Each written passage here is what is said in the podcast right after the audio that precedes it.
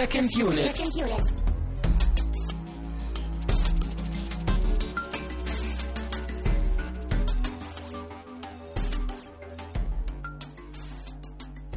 Herzlich willkommen, das sage ich immer, ne? Herzlich willkommen. Herzlich willkommen zu einer neuen Ausgabe von Second Unit. Mein Name ist Christian Steiner. Ich habe bei mir, ähm, warte, nicht sagen. Ähm, Ja, ja. ähm, Tamino Mut, Dankeschön. Ah, dabei wollte ich doch den Witz bringen, dass ich mich nicht an meinen Namen erinnern kann.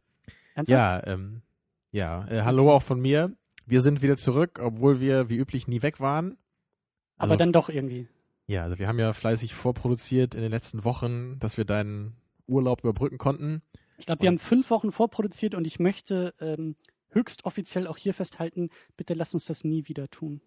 Ja, dann fahr doch nicht in Urlaub. Fünf Wochen lang ohne, ohne Filme, ohne dich. Ach so, ich dachte, das Vorproduzieren war so furchtbar. Nee, das mir. war schön. Das war sehr schön. Wir können ja nächstes Mal vorproduzieren und durchaufnehmen. Ja, jetzt versprichst du hier auf einmal zwei Folgen pro Woche. Das, äh, hm. Aber das war, das war, äh, wie gesagt, sehr schön. Ich war im Urlaub, ich war unterwegs, auch ein wenig in Paris. Ich war durch Zufall auch an diesen Stufen aus Midnight in Paris, auch zu Mhm. Mitternacht. Genau. Aber du hast den Weg trotzdem wieder hierher gefunden. Ja. Und du wurdest nicht äh, ins 19. Jahrhundert entführt. Ja. Wo alles noch besser war als heute, etc., etc.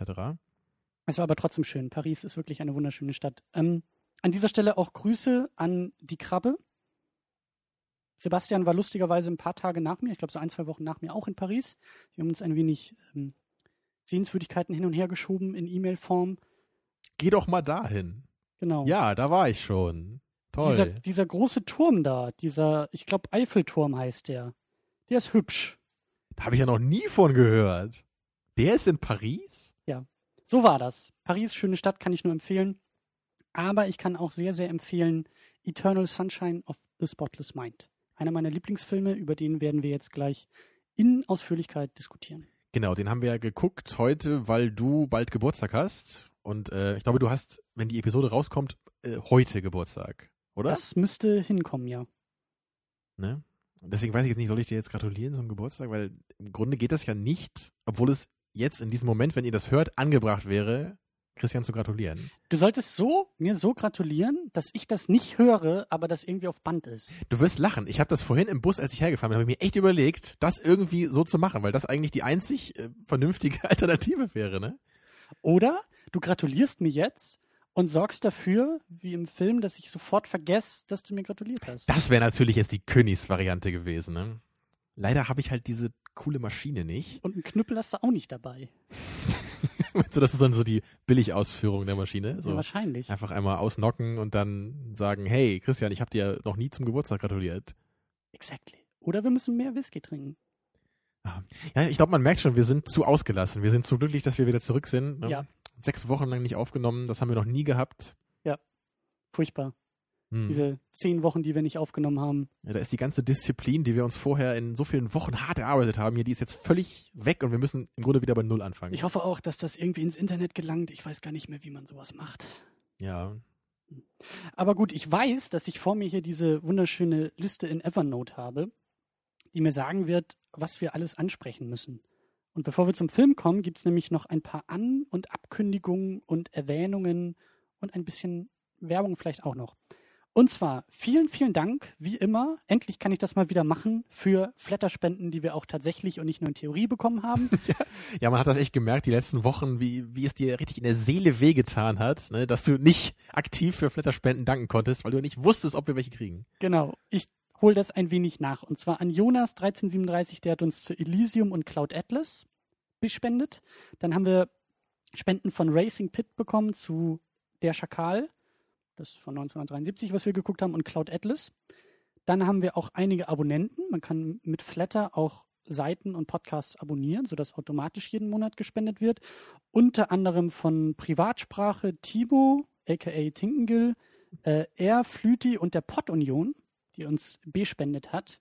Und da sind wir auch schon gleich beim nächsten Punkt, denn wir sind jetzt in der Pod-Union. Die Pod-Union ist eine Website, die Podcasts sammelt, eher aus dem schweizerischen Raum, aber wir sind auch dabei. Wir sprechen ja auch Deutsch und Auch? Ja. Mhm. und Das finden wir gut. Da sagen wir vielen, vielen Dank und verweisen auch auf podunion.de. Das ist zusammengeschrieben. Und da findet ihr eben auch andere Podcasts. Also wenn ihr uns kennt ihr ja schon, aber wenn ihr noch auf der Suche nach anderen Podcasts seid oder auch das Projekt selbst unterstützen wollt, was wir gut finden, was wir gut fänden, wenn ihr es tut, äh, guckt einfach mal rüber bei podunion.de und vielleicht findet ihr eben neue, schöne Podcasts, die ihr vorher noch nicht kanntet. Ja. Mehr Was soll ich dazu noch sagen, Christian? Mehr Podcasts sind immer gut. Ähm, ja, ich, Also wenn die dich jetzt nicht als Werbesprecher engagieren, dann weiß ich auch nicht. Ja, weiter im Programm. Wir haben nämlich die nächste Werbung und zwar für ähm, Alex. Alex Matzkeit von Real Virtuality hat nämlich vor ein paar Wochen ein, ich finde, ein, ein, eine wunderschöne Aktion gestartet. Er nennt es Bloghack. Und zwar umarmt sich die deutsche Filmblogosphäre gegenseitig in einer großen Gruppe. Und wir sind auch dabei. Wir sind zwar kein Filmblog, aber ein Filmpodcast. Und er hat nämlich gefragt aus diesen einzelnen Blogs, hey, wie war eigentlich dieser Blockbuster-Sommer so für euch? Erzählt doch mal, was war so der Film, den ihr irgendwie am besten, am schlechtesten oder wie auch immer fandet. Und da ist dir, Christian, sogar noch irgendein so ein Film eingefallen, den du in diesem Sommer geschaut hast, der vielleicht so gerade so in dieses Sommer-Blockbuster-Genre einzuordnen wäre. ja, Ne? und der auch ziemlich enttäuschend war. Nämlich Man of Steel habe ich natürlich da erwähnt. Das sollte ja auch hinlänglich bekannt sein. Große Vorfreude, große Enttäuschung und das jetzt nochmal beim Alex im Blog in Worten zusammengefasst, in Schrift und nicht nur in gesprochenem Ja. Wort. Also du kannst auch schreiben sogar, ja? Naja, ich hab's halt, ich hab's halt in ein Mikrofon diktiert und dann hat eben der Computer der Sprache Worte draus gemacht. So machst du das, ja, ja. Ja, ja. Ähm, und zu guter Letzt noch eine Vorankündigung, die ich jetzt hier nur mal andeuten möchte, die in den nächsten Wochen hoffentlich konkreter noch erwähnt wird. Und zwar ist nämlich Ende Oktober, ich glaube, es geht los am 29. Oktober, bis zum 3. November in der wunder, wunder, wunderschönen Stadt Leipzig ein Filmfestival zum Dokumentarfilm. Und ich werde sehr, sehr wahrscheinlich dann dort sein und dann eben auf diesem Festival und in Leipzig sein. Zum einen natürlich an dieser Stelle Werbung für dieses Festival. Also geht hin, wenn ihr irgendwie aus Leipzig oder Umgebung kommt. Und wenn ihr da seid und Bock habt, dann könnte man sich ja vielleicht irgendwie mal zusammentun und ein paar von diesen gesprochenen Worten, erwähnten gesprochenen Worten mal austauschen und sich vielleicht mal irgendwie bei einem Bierchen oder so äh, begrüßen und kennenlernen. Also wenn ihr in Leipzig seid, wenn ihr hingeht zu diesem Festival, haut in die Kommentare und dann kriegen wir das schon irgendwie hin. Aber in den nächsten Wochen dazu mehr. Ich bin allerdings nicht da, weil ich zu faul bin, durch halb Deutschland zu reisen.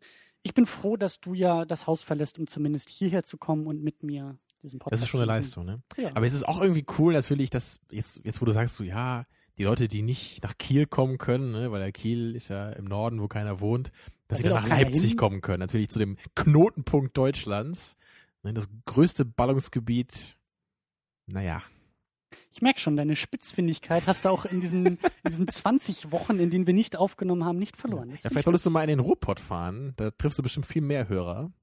Mit Sicherheit, aber was will ich denn im Ruhrpott?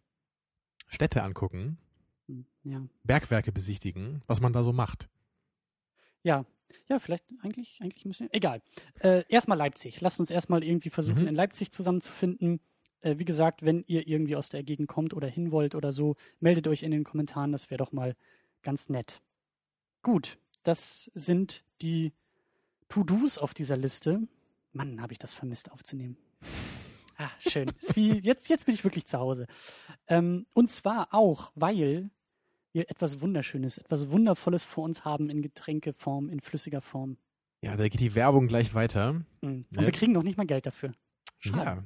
Das Schade. ist mal, das ist Werbung von Herzen, ne? Ja, wir haben ein Getränk und ich würde sagen, es bezieht sich in dreifacher Weise auf die heutige Sendung. Mhm.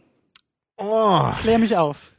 Also erstmal natürlich haben wir Geburtstagswochen im Oktober, ja, wie das immer so ist. Der eine oder andere weiß es vielleicht noch aus dem letzten Jahr, da äh, Christian und ich halt beide so Anfang bis Mitte Oktober Geburtstag haben, machen wir das halt immer so. Also immer ist jetzt dieses Mal und letztes Jahr. Ja, dass wir halt, immer. genau, dass wir halt immer so, so einen Film gucken, ne, jeweils, der vielleicht eher so den Geschmack des einen halt trifft. Und dieses Jahr wollen wir das halt mit zwei Lieblingsfilmen von uns machen. Ich verrate jetzt noch nicht, wen wir nächste Woche gucken, welchen Film. Da müsst ihr bis zum Ende dranbleiben. Oh. Ähm, genau, und deswegen passt der äh, Whisky, den wir heute haben, nämlich sehr gut dazu, weil ich den Christian nämlich letztes Jahr geschenkt habe. Mhm. Den Und haben den- wir auch damals in der Episode zu Looper, glaube ich, getrunken, oder? Nee, zu Lupe hatten wir Root Nee, was war das denn? Ja, das stimmt, aber Ich was haben wir denn möchte- geguckt letztes Jahr für dich? Ich- haben wir nicht Looper geguckt? Ja, haben wir auch. Aber da hat, ich, wir haben ja, glaube ich, vor meinem Geburtstag auch wieder und da hatte ich das Geschenk noch nicht. Und, ne? Aber ich glaube, wir haben das irgendwie zu einem zu einem Western geguckt. Entweder zu Django Unchained haben wir das getrunken oder Ach zu, so. zu. Dann hatte ich dir den damals geschenkt. ja, aber wir aber haben wir nicht haben sofort den- getrunken. Gott, sind wir wieder organisiert hier. Ja, aber das passt ja, Ja. zum Film. Aber wir haben doch trotzdem Looper an deinem Geburtstag geguckt, oder? In dieser Ja, das, Zeit das war mein, mein, mein Gut, dass, dass ich das immerhin noch richtig drauf habe, ist ja schon mal ganz gut. Ja. Na gut, dann passt es jetzt nicht ganz so schön, wie ich gedacht hätte, aber immerhin haben wir, also wir haben den schon mal getrunken hier irgendwann bei dem Western, hast du, glaube ich, recht. Es passt aber Und- noch mehr, dass die Erinnerung verloren gegangen ist. Genau, das ist natürlich das Ding. Ne? Es ist schon so lange her, dass wir den Whisky getrunken haben, aber jetzt wird diese Erinnerung erneuert, nachdem sie gelöscht wurde. Wunderbar. Ja, das war die zweite Verbindung zu dem Film. Und außerdem heißt der Whisky Elijah Craig. Ja, und, Und es- Elijah Genau. Wood spielt Genau, mit. spielt in dem Film mit. Was Und für eine wo unglaubliche drin? Verbindung. Wo drin wird Whisky gelagert? In Holzfässern. Uh. Okay. Ich dachte ja nur eben noch, dass es unglaublich cool wäre, wenn Elijah Wood irgendwie was mit Daniel Craig anfangen würde und die beiden vielleicht heiraten. Weil dann. du weißt, was ich meine. Ah, wir haben noch nichts von dem Whisky getrunken, aber sind schon gut drauf. So, Prost. Ja, es gibt nur noch ganz wenig. Ne, Es sind die letzten Pfützen, die wir vor uns ich haben. komme mal rüber und stoße jetzt an. So muss das sein. So, ich hoffe, das hat man gehört. Ja. Ja, ich würde ja am liebsten sagen, auf dich. Aber das geht ja noch nicht, weil du ja noch nicht Geburtstag hast oder doch oder ach, ach komm, wir trinken jetzt einfach auf dich. Komm, Christian, auf, auf dein Alter, auf deine Weisheit. Möge etc. beides bald einkehren. ich hätte eher gesagt, lasst uns auf Vergangenes und auf Erinnerungen anstoßen. Ah, das ist schon ein tolles Zeug. Ja. Ich wünschte, mir würde auch jemand sowas schenken. So ein Whisky. Mhm, Ja. mhm. Fuck, du hast ja auch nichts. aber- Ah, Ja. äh, diese Andeutung. Uh. Ähm, Aber das ist schön. Das weckt auch wirklich Erinnerungen an früher, weil es halt wirklich ein bisschen her ist schon, dass wir den getrunken haben. Wir haben auch lange kein Whisky mehr getrunken. Ja, außer vor. Egal. ja. wir sollten uns mal wieder öfter betrinken. Vorsätze und so. Für- So, aber kommen wir jetzt mal endlich zu dem Film, würde ich sagen. Ja. Nach unglaublich langem Geplänkel hier. Ganz wichtig und wir werden auch, glaube ich, ziemlich intensiv über den Film sprechen, denn er ist tatsächlich einer meiner Lieblingsfilme. Und das Mhm. auch schon länger. Und deswegen auch an dieser Stelle schmeißen wir viele Leute, glaube ich, einfach mal raus, weil jeder, jede, der oder die den Film nicht kennen, guckt ihn vorher. Wir werden den Mhm. Film komplett auseinandernehmen, weil ich keine Lust habe, irgendwie um den heißen Brei herumzureden. Und der Film ist wirklich sehr, sehr gut. Also Und der Film hat auf jeden Fall auch gewisse Elemente, die man nicht spoilern sollte, bevor man ihn gesehen hat.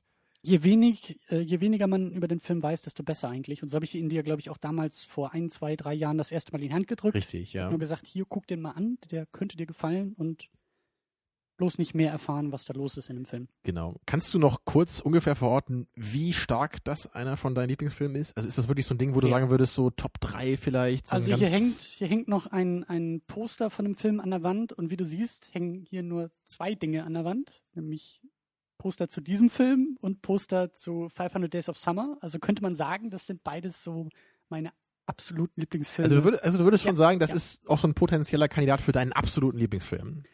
Ich möchte mich nicht drauf, drauf festlegen. Aber so beim, vielleicht beim Wechsel so. Ja, auf jeden ne? Fall. Also, Also ab und dieser- zu ist der mal dein Lieblingsfilm. Dieser Ja? Film, und da werden wir, glaube ich, auch noch drauf, drauf zu sprechen kommen, warum er mir so gut gefällt, erfüllt einfach, das ist das Schema, die Formel, Mhm. das Formular von Christians Lieblingsfilm.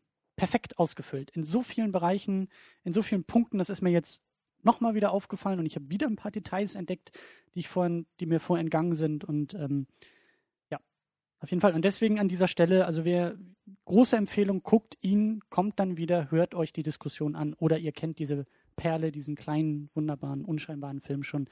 Aber wir werden halt eben keine, keine Spoiler-Part extra irgendwie abtrennen oder so, sondern es geht gleich zur Sache. Ähm, was mir auch gerade einfällt, ähm, weil das Thema Träume in einem Film eben sehr wichtig ist, da hatte ich ja auch mal eine Episode Second Cut zugemacht. Das ist ja so ein Neben-Podcast-Projekt gewesen und da habe ich den Film auch schon mal erwähnt, als, glaube ich zumindest, als, als Filmempfehlung zum Thema Träume. Deswegen gefällt er mir auch so gut, weil ich auch von Träumen fasziniert bin und es eben interessant und gut finde, wenn Filme Träume gut irgendwie auch darstellen können. Ja, da gab es doch noch diesen anderen Film von diesem anderen Regisseur, der auch so mit Träumen zu tun hat. Nicht wahr? Ja, Ja. ich glaube, du meinst diesen Inception, heißt er, glaube ich. Auch ein schöner Film, haben wir auch neulich erst geguckt. Ähm, Ja. Es gibt auch noch eine Anekdote hier zu, zu Eternal Sunshine. Oder auf Deutsch heißt er, glaube ich, Vergiss, Vergiss mein, mein nicht. nicht. Bisschen unkreativ, finde ich. Wie diese Pflanze, ne? Kennst Ja. du die nicht? Nee, Noch nie gehört? nee. Das ist so eine blaue Blume, die heißt Vergiss mein nicht. Mhm, aber Ich weiß aber nicht, ob das äh, damit zu tun hat. Egal. Wir spekulieren schon wieder. Wir wollten eigentlich auch zum Film zu sprechen kommen. Es gibt eine Anekdote noch. Es gibt ein Album meiner Lieblingsband, nämlich von Dredge. Das Album kennst du, glaube ich, auch, El Cielo. Da Mhm. gibt es eine urbane Legende, dass man Album und Film gleichzeitig auflegt und viele Punkte im Film erstaunlich zum Rhythmus des Albums passen. Ist das Album denn so lang wie der Film? Ich weiß nicht genau, wie sich das verhält. Eigentlich nicht. Und sie sind beide gleichzeitig entstanden, sodass es da keine Möglichkeiten eigentlich geben könnte, dass irgendwie das Album zum Film gemacht wurde oder andersrum oder so. Hast du es denn mal versucht? nee, das war mir immer zu kompliziert.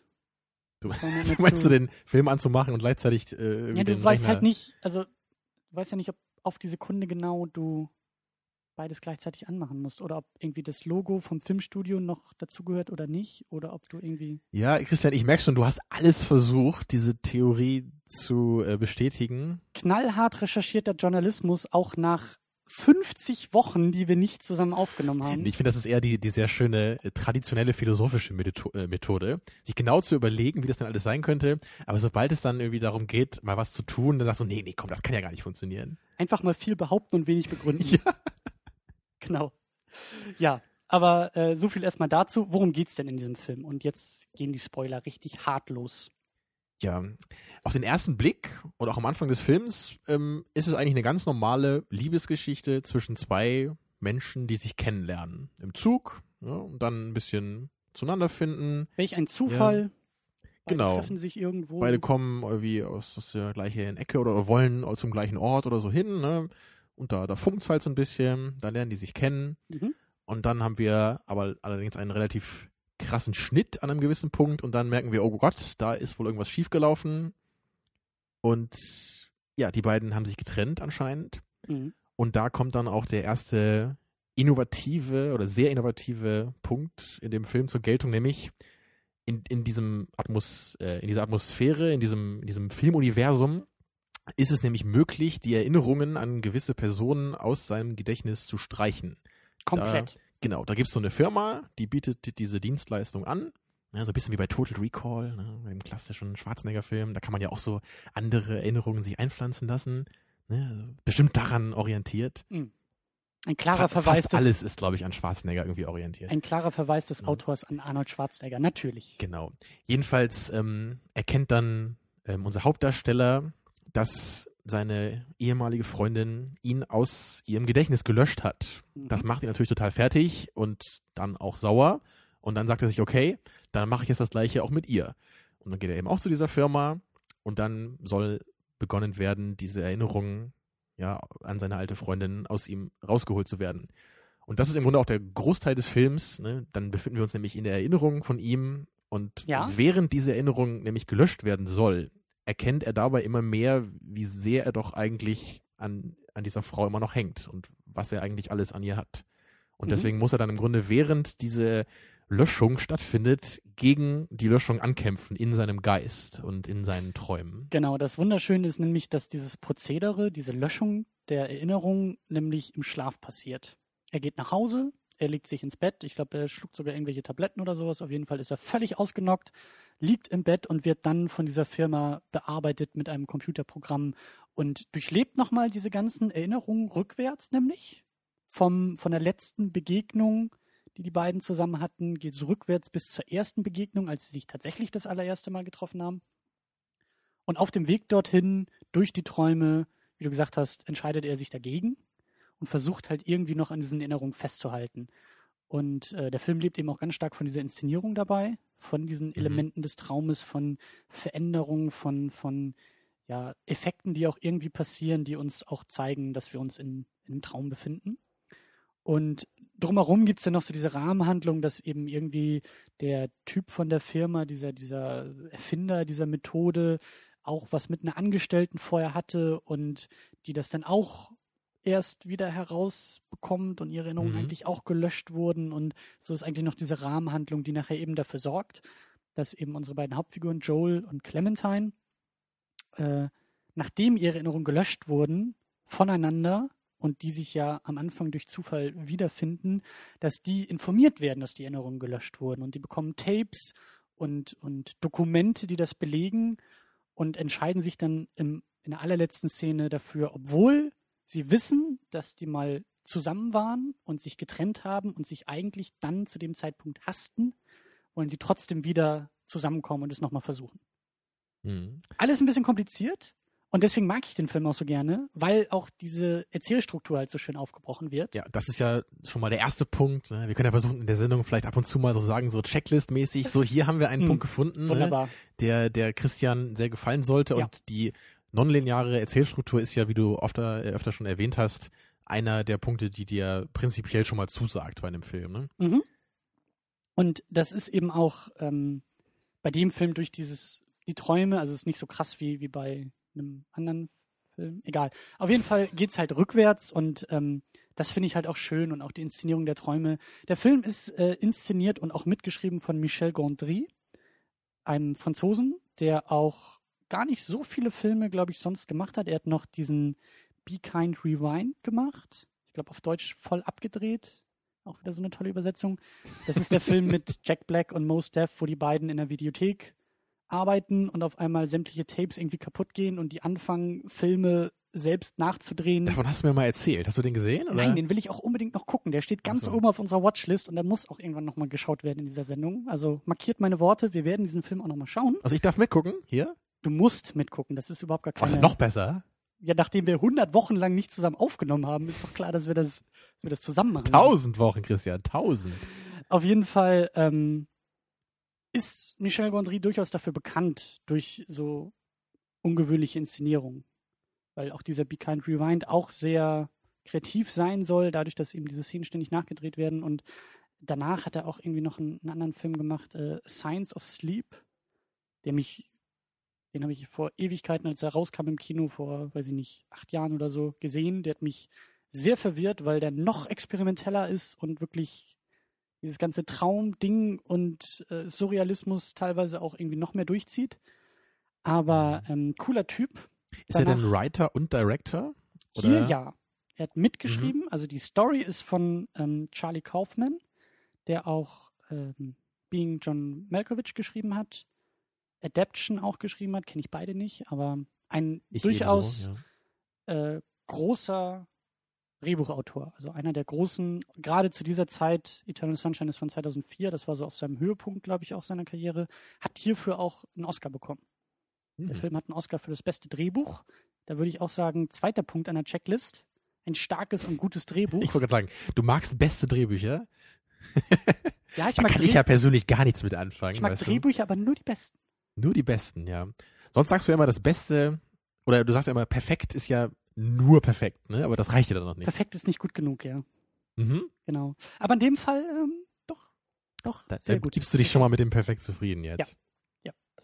Und dann kommen wir auch zur Besetzung.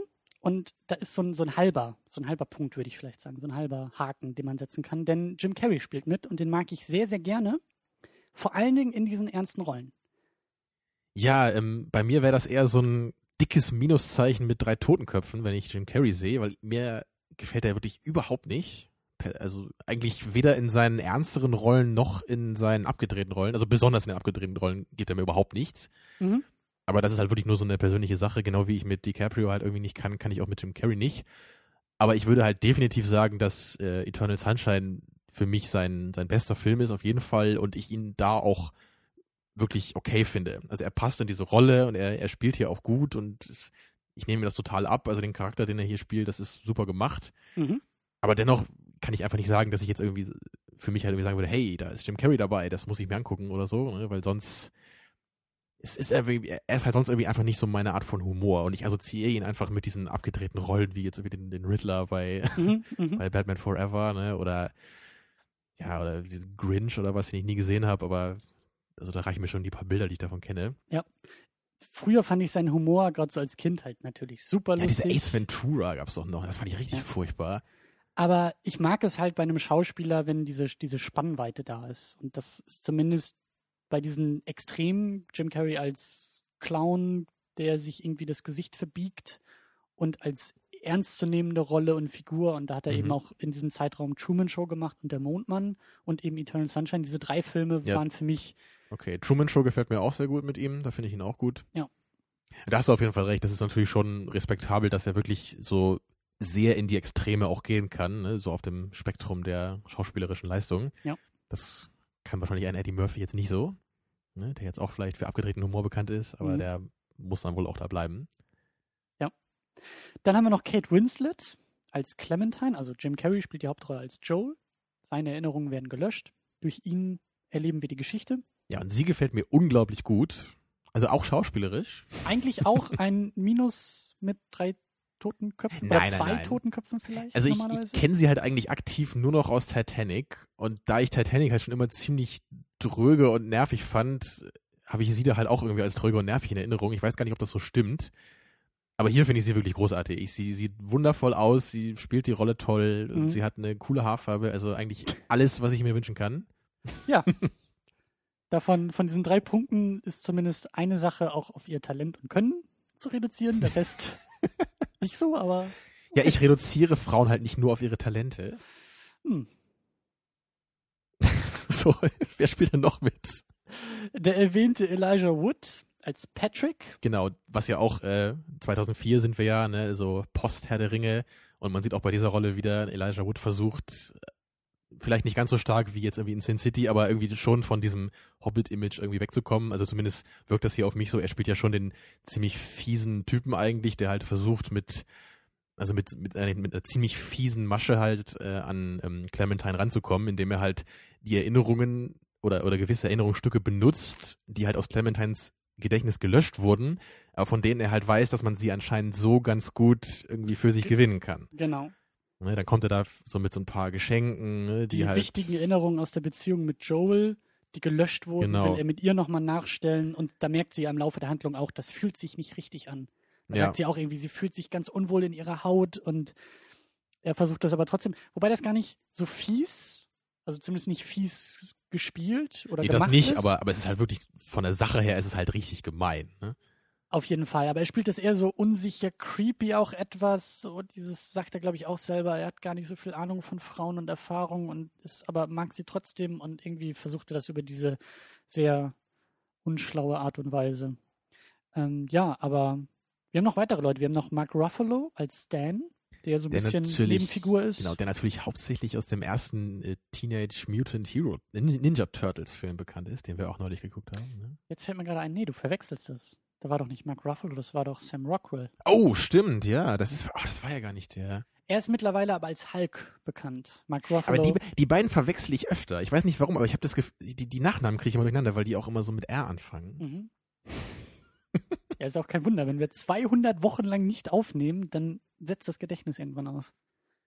Ja, jetzt bin ich ganz enttäuscht. Ich dachte, der, der Typ hätte bei so einem tollen Film noch mitgemacht. Soll ich das rausschneiden nachher? Und also ich brauche jetzt so einen Take von dir, wo du Sam Rockwell einmal ordentlich sagst und dann kriege ich das irgendwie schon ausgetauscht. Sam Rockwell. Wunderbar. Das würde extrem cool klingen, wenn du das wirklich reinschneiden würdest danach.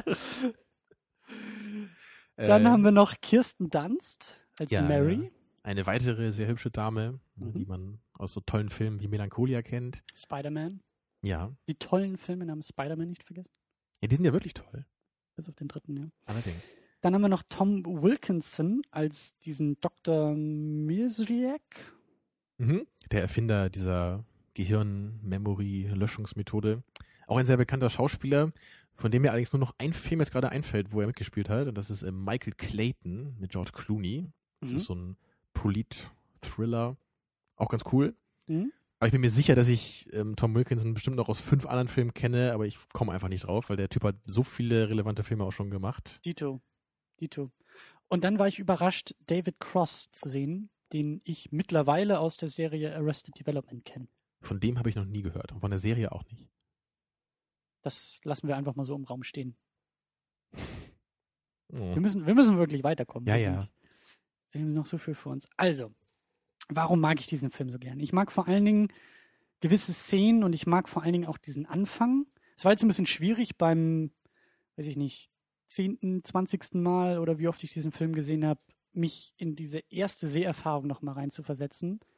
Aber ich hatte trotzdem den Eindruck, dass am Anfang die Stimmung irgendwie merkwürdig ist. Der Mhm. Film fängt an mit ihm, er wacht auf. Wir haben so ein paar Stimmen aus seinem Tagebuch vielleicht, zumindest irgendwie aus dem Off.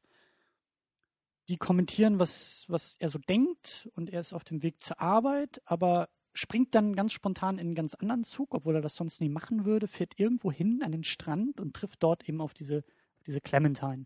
Und Ja, im den- Zug treffen sie sich ja schon, ne? Genau, und da sprechen sie dann das erste Mal miteinander. Und das alles fühlt sich irgendwie auch in der Inszenierung komisch an. Gerade so diese erste Begegnung der beiden, das ist mir jetzt Mhm. nochmal aufgefallen. Auf jeden Die Fall. Musik ist so ein bisschen holprig Slapstick, obwohl das Geschehene das irgendwie gar nicht hergibt. Das ist mir auch bewusst aufgefallen in dieser Szene im Zug, dass man, dass die Musik wirklich sich ein bisschen so abgrenzt eigentlich von dem, was wir sehen.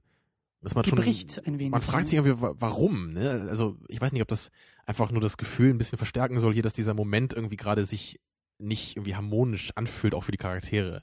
Ne? Dass halt auch die Musik irgendwie unpassend halt sein soll. glaube ich, ganz stark. Und dann auch die Art und Weise, wie die beiden dann miteinander umgehen und sprechen. Also das ist jetzt wirklich schon vielleicht schon ein bisschen sehr speziell, aber ich hatte das Gefühl, dass es auch in dem, in dem Spiel der beiden schon so latent durchkommt. Dieses Unterbewusste von, eigentlich kennen die beiden sich in- und auswendig. Ne? Sie fragt ja sogar einmal direkt, äh, do I know you? Ne? Oder so. Genau, also, so geht das Sie haben ja schon das beiden. Gefühl, irgendwie, irgendwie ist da was. So, Aber, ne? aber auch, die fangen so leichte Streitgespräche an, die, glaube ich, schon auf das hindeuten, was die damals Mhm, geführt haben. Genau, ja. Und So dieses, ah, ich glaube, du bist aber eigentlich ganz nett und dann wirft sie ihm dieses nett aber vor die Füße. Warum nett? Warum sagst du das? Ich, ich, ich will gar nicht nett sein. Was heißt das überhaupt? Und die fangen so, also wenn ich in diesem Zug sitzen Mhm. würde und dieses Geschehen beobachten würde, hätte ich schon den Eindruck, dass die irgendwie zusammen sind, ein Paar sind und dieses Paar sich gerade streitet. So wirkte Mhm. das latent Ja. unterschwellig. Zumindest so in, der- in, in Ansätzen, ne? Das, Genau. das stimmt schon. Also da, die, die beiden sind schon, schon fast aufeinander eingespielt, so ein bisschen in, in diesem Ge Gekeife so oder im Gezicke so ein bisschen. Ja, und auch so, welches, also was, was man dem anderen irgendwie vorwirft und was man als, was man rauspickt und als Streitpunkt macht, das fand ich schon, das fand ich ganz schön.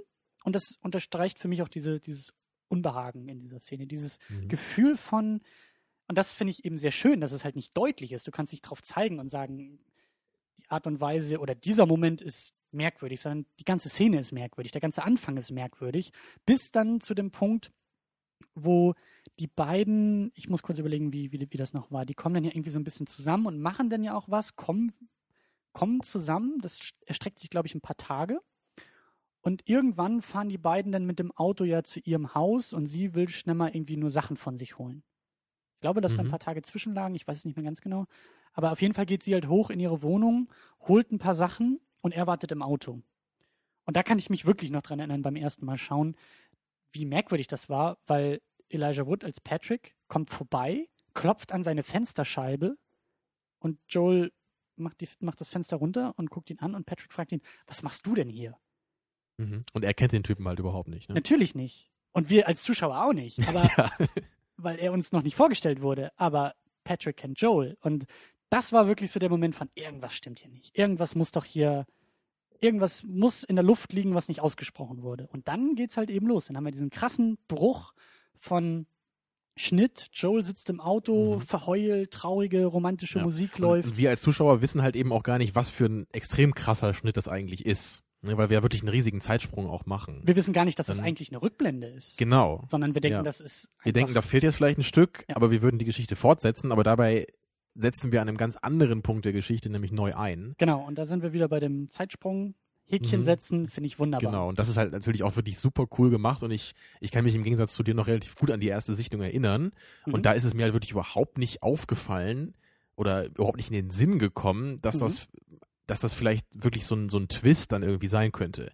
Also für mich war das ähm, völlig klar, dass, dass das eine lineare Geschichte ist am Anfang. Natürlich wurde der Film dann relativ abgedreht, wenn es dann in diese Traumwelten geht. Mhm. Aber dennoch habe ich nicht gedacht, so, hey, vielleicht äh, ist das am Anfang ja im Grunde das Ende gewesen oder so. Und also habe ich überhaupt nicht drüber nachgedacht. Und das ist das Schöne, zu dem Zeitpunkt gibt es auch noch keine direkten Hinweise dafür. Wir Genau. merken, wir haben nur dieses Gefühl von komisch, merkwürdige Stimmung. Irgendwas Ja, stimmt also, nicht, aber das, wirklich bei mir war das echt so erst, als es am Ende im Film dann auch gezeigt wurde, dachte ich, wow, ach so. genau. und und vorher gar nicht. das, das ist halt eben auch, auch schön, schön geschrieben und schön umgesetzt, dass halt dieses, dass es so ein Payoff gibt.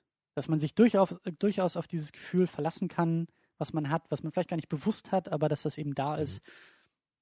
Und, und an dem Punkt möchte ich auch nochmal erwähnen, dass ich das wirklich bei dem Film gut finde, dass eben diese Science-Fiction-Idee, also die, zumindest diese kleine Science-Fiction-Idee, dass man eben sein Gedächtnis löschen kann, Mhm. dass das halt in dem Film wirklich auch nicht am Anfang schon erklärt wird. Ja. Und bei vielen Filmen, also gerade, wir haben ja auch schon über Looper geredet vorhin, und bei Looper war es ja auch so, da, der Film fängt ja an, ähm, übrigens, äh, es gibt Zeitreisen in der Zukunft und außerdem ist zufällig bei der Menschheit so eine Telekinese-Fähigkeit aufgetreten. Und ähm, diese Telekinese-Fähigkeit wird halt überhaupt nicht so richtig thematisiert in dem Film, ne, bei Looper. Und Ja. irgendwann denkt man sich dann so, okay, das wird wahrscheinlich noch eine zentrale Rolle spielen, sonst wäre das wohl am Anfang nicht eingeführt worden. Und ähm, hier ist es halt so cool bei Eternal Sunshine, dass man am Anfang des Films überhaupt keine Ahnung hat, dass es kein völlig realistischer Film jetzt ist, ne? Wenn man nicht die DVD hat, weil das DVD-Menü nämlich ja anfängt mit diesem Werbevideo von der Firma, was ich halt sehr, sehr unglücklich finde. Oh. Also, aber das nur am Rande. Das habe ich, glaube ich, damals nicht so wahrgenommen. Oder ich weiß es nicht mehr. Obwohl Zum ich ja eigentlich, ich habe ja sogar deine DVD geguckt, das weiß ich noch. Ja, Aber Zum Glück, ja. naja, also zumindest dann, wenn wir den Film mal als Film betrachten, ne, Ja. da finde ich es halt wirklich cool, dass man Ja, wirklich klar. so die erste Viertelstunde nur denkt, so ja, das ist eine Liebesgeschichte, was die beiden lernen sich irgendwie kennen, ne? wo wird das Bisher, hinführen? bisher alles noch ganz Ne? normal. Ja, worum geht's hier? Was ist der Kern des Films? Und, und das mag ich eigentlich generell auch bei Filmen sehr gerne, dass man nicht von vornherein genau weiß, ah, das ist so ein Film. Ne, dass man genau weiß, so ja, darum wird's jetzt hier gehen und so wird's wahrscheinlich enden. Und bei dem Film weißt du halt nie, wie es irgendwie enden wird oder wie es weitergehen wird. Und das Ja. macht's halt total spannend. Finde ich auch sehr schön, dass dieser Umgang mit diesem Science-Fiction-Element, wie du es nennst, auch nicht. Es ist eine Prämisse. Und so wird es behandelt. Es gibt keine Szene, die uns jetzt die Wissenschaft dahinter versucht zu erklären oder wo dieser Doktor sich hinsetzt und sagt, oh, als ich damals die Methode erfunden habe, um, die um das Gedächtnis zu löschen oder so. Das gibt es einfach nicht. Das ist auch gar Ja. nicht wichtig für die Genau, Geschichte. das ist einfach, da, und dann wird was damit gemacht. Exakt. Ja, und das finde ich auch einfach eine coole Sache. Da muss jetzt nicht irgendwie dann irgendwie auch daran noch irgendwie rumgeschraubt werden oder jetzt eine super geile Methode sich ausgedacht werden, die man auf drei verschiedenen Traumebenen gleichzeitig, ähm, was auch gut sein kann. Aber ich meine, gerade im Verhältnis so, also im Kontext dieses Filmes ist es genau richtig, ne, das wirklich nur als eine Prämisse zu belassen und dann halt eben sich auf die Liebesgeschichte zu äh, konzentrieren Mhm. und halt eben dieses Science-Fiction-Element dafür zu benutzen, ne, was mit der Liebesgeschichte zu machen und nicht die Liebesgeschichte zu benutzen, um nur dieses Science-Fiction-Element irgendwie auszutreten. Ne? Ja. Und vor allen Dingen auch, wie gesagt, das ist eine Prämisse auch für diese wunderbare Inszenierung der Träume und dieses Science-Fiction-Elements von wir zeigen euch, wie Erinnerungen gelöscht werden und wie Träume dabei nötig sind und wie Träume inszeniert werden. Und das finde ich halt wunderbar. Und Ja. da geht es halt eben auch schon los ähm, im Laufe der Geschichte, als er dann das erste Mal zu dem Arzt geht, zu dieser, zu dieser Klinik und wir das gar nicht so mitkriegen, dass das wirklich ein Traum ist. Das hatte mich jetzt auch noch mal bei der wiederholten Sichtung überrascht. Wusste ich auch gar nicht mehr, nee. Weil er geht halt hin zu diesem Arzt und das ist halt ähm, alles irgendwie relativ normal inszeniert. Es gibt so ein paar kleine Einheitspunkte, ein paar schräge Kamerawinkel werden da schon eingeführt, die so ein bisschen darauf hindeuten. Auch wieder dieses Gefühl von, irgendwas ist hier ein bisschen komisch. Mhm. Und dann merken wir halt in dieser Szene, dass es ein Traum ist oder dass irgendwas nicht stimmt, weil Joel aus, diesem, aus dieser Szene irgendwie rausgeht, auf einmal im Pyjama steht und als Doppelgänger wieder reingeht in die Szene und dann auch zum Arzt sagt und zu sich selber sagt, ah, das ist jetzt gerade ein Traum, ich kriege das gerade mit, weil ich kann Wort für Wort mitsprechen, was der Arzt sagt. Genau. Und da geht dann so diese abgefahrene Inszenierung los. Ja, das Coole ist ja halt eben wirklich bei dieser Szene, es ist ja halt auch wirklich mal passiert, also in dieser Geschichte. Ja. Und deswegen ähm, wundert uns das natürlich auch gar nicht, dass, dass, dass wir diese Szene jetzt sehen, weil, weil wir ja auch erwarten würden, na klar, er geht jetzt zum Arzt, dann müssen wir jetzt diese Szene sehen. Ja. Aber dass wir halt im Grunde in der Geschichte schon weiter voran sind, ne, und dass halt diese Szene, die wir erwarten, halt dann nur in der Rückblende gezeigt wird, ist halt total cool. Ein Zeitsprung, den wir erstmal gar nicht mitkriegen, bis Genau. dann auch die Kamera jetzt im metaphorischen Sinne, bis, bis der Vorhang sich weiter aufmacht und wir dann Mhm. das eigentliche Geschehen, nämlich er liegt im Bett und an ihm wird rumgedoktert, das kommt dann erst hinzu. Das ist das erste Mal, dass wir das sehen. Also im Grunde könnte man Schön sagen, der gemacht. Film oder die Geschichte ist in die Zukunft gesprungen und schaut von da wieder zurück. Ja, Und, genau. und, und das ist einfach ein Schritt, den wir dann erst im Nachhinein mitkriegen. Aber erst haben wir halt, genau wie du gesagt hast, dieses Gefühl von irgendwas stimmt hier nicht. Genau. Und, und das ist auch wirklich einer der, der größten äh, Pluspunkte für mich bei diesem Film, dass halt genau das, die, dieses Gefühl wird halt unglaublich gut eingefangen. Es ist halt nicht jetzt, äh, so sagen wir mal, die offensichtliche Methode meistens hier gewählt worden, dass wir sagen, okay, wir sind in einem Traum, da ist jetzt alles extrem abgefahren und alles Mhm. ist bunt und alles ist irgendwie ne, total abgefahren und wir können überhaupt nicht oder nur ganz äh, grob erkennen, worum es ja eigentlich gehen soll. Ne? So ist es ja gar nicht. Sondern es sind ja wirklich Szenen, die halt meistens auch ganz bodenständig anfangen Ja. und dann halt eben durch diesen Löschvorgang immer langsamer, also also immer so schrittweise halt dann immer etwas abstruser werden oder manche, manche Gegenstände oder Farben verschwinden aus dem Bild, Ja. um halt eben dadurch dem Zuschauer zu zeigen, ah, hier wird gerade was mit gemacht mit dieser Szene. Und, und, und diese Szenen, die fangen ja auch sogar so an, ne, dass halt, dass halt die beiden, also Clementine und Joel, die, die sprechen halt dann die, meinetwegen das Gespräch, was die damals wirklich geführt haben. Aber irgendwann sagt dann Clementine irgendwas ganz anderes, ne? Dann merkt man, okay, wir sind jetzt aus der bloßen Erinnerung raus und jetzt wird was gemacht mit dieser Erinnerung. Jetzt wird Ja. sie, jetzt soll sie gelöscht werden und die beiden versuchen, was dagegen zu tun. Oder er kommentiert das Geschehen auch. Genau, Ja. also es ist ein fließender Übergang immer so. Und Ja. das ist halt wirklich ganz toll gemacht. Ne? Also sowohl halt auf dieser inhaltlichen Ebene als halt auch mit diesen tollen Kamerawinkeln, wie du eben meintest. Ne? Da wird ja immer wirklich so, so einfach so Tilted Cam wird ganz oft eingesetzt. Und eine Szene finde ich auch ganz toll, wo er auf der Straße ist und Clementine hinterherläuft. Mhm. Und dann schaut er ja immer ihr hinterher und dann ist sie plötzlich weg und dann schaut er in die andere Richtung, alles so ohne Schnitt gemacht. Und dann geht die Straße plötzlich da aber in die gleiche Richtung weiter. Ja. Ne? Also so- was halt eigentlich überhaupt nicht sein kann. Ne? Also solche Sachen. Ja, Logikbruch. Also die Straßenkreuzung, von der er wegrennt, wird durch einen Kameraschwenk zur Straßenkreuzung, zu der er auf einmal hinrennt. Was in der realen Welt ja nicht möglich ist. Aber im Traum, in dieser, in diesem, in diesen Logikbrüchen im Traum, und das, das sagt er selber, er merkt das ja selber dann auch. Er, er ist ja frustriert davon. Er will eigentlich zu ihr rennen, Ja. aber egal in welche Richtung er rennt, er rennt von ihr weg. Und da geht es dann auch langsam mit ihm los, ähm, dass er sich versucht, irgendwie dagegen zu wehren oder dass, er, dass ihm bewusst wird, was passiert und damit auch uns als Zuschauer. Das ist ja auch so toll, weil also ich kenne das auf jeden Fall aus Träumen, die ich selber habe halt auch. Das halt, klar, man hat manchmal auch Träume, die sind einfach nur völlig abgefahren und man jagt irgendwelche Riesenfrösche oder was auch immer. Aber manchmal hat man halt eben auch einen Traum, der halt ganz normal anfängt und du merkst halt selber irgendwann so, irgendwas stimmt hier nicht. Ne? Und dann wird es irgendwie immer mehr und irgendwann merkst du so, hey, ich träume gerade, ja. Das ist so irre, das kann gar nicht echt sein. Ja. Und das habe ich auf jeden Fall sehr oft und deswegen mag ich das, glaube ich, auch hier in dem Film so, weil ich das Gefühl habe, das ist so der, der Traum, den ich meistens habe, so diese Art von Traum. Mhm. So die, dieses schleichende Gefühl, die meine Umgebung entzieht sich mir so oder oder ich oder ich werde immer fremder hier. Und das finde ich auch so schön, dass, das hast du auch schon erwähnt, dass Gondry und auch im, im Drehbuch Kaufman, dass die das wunderbar aufbauen.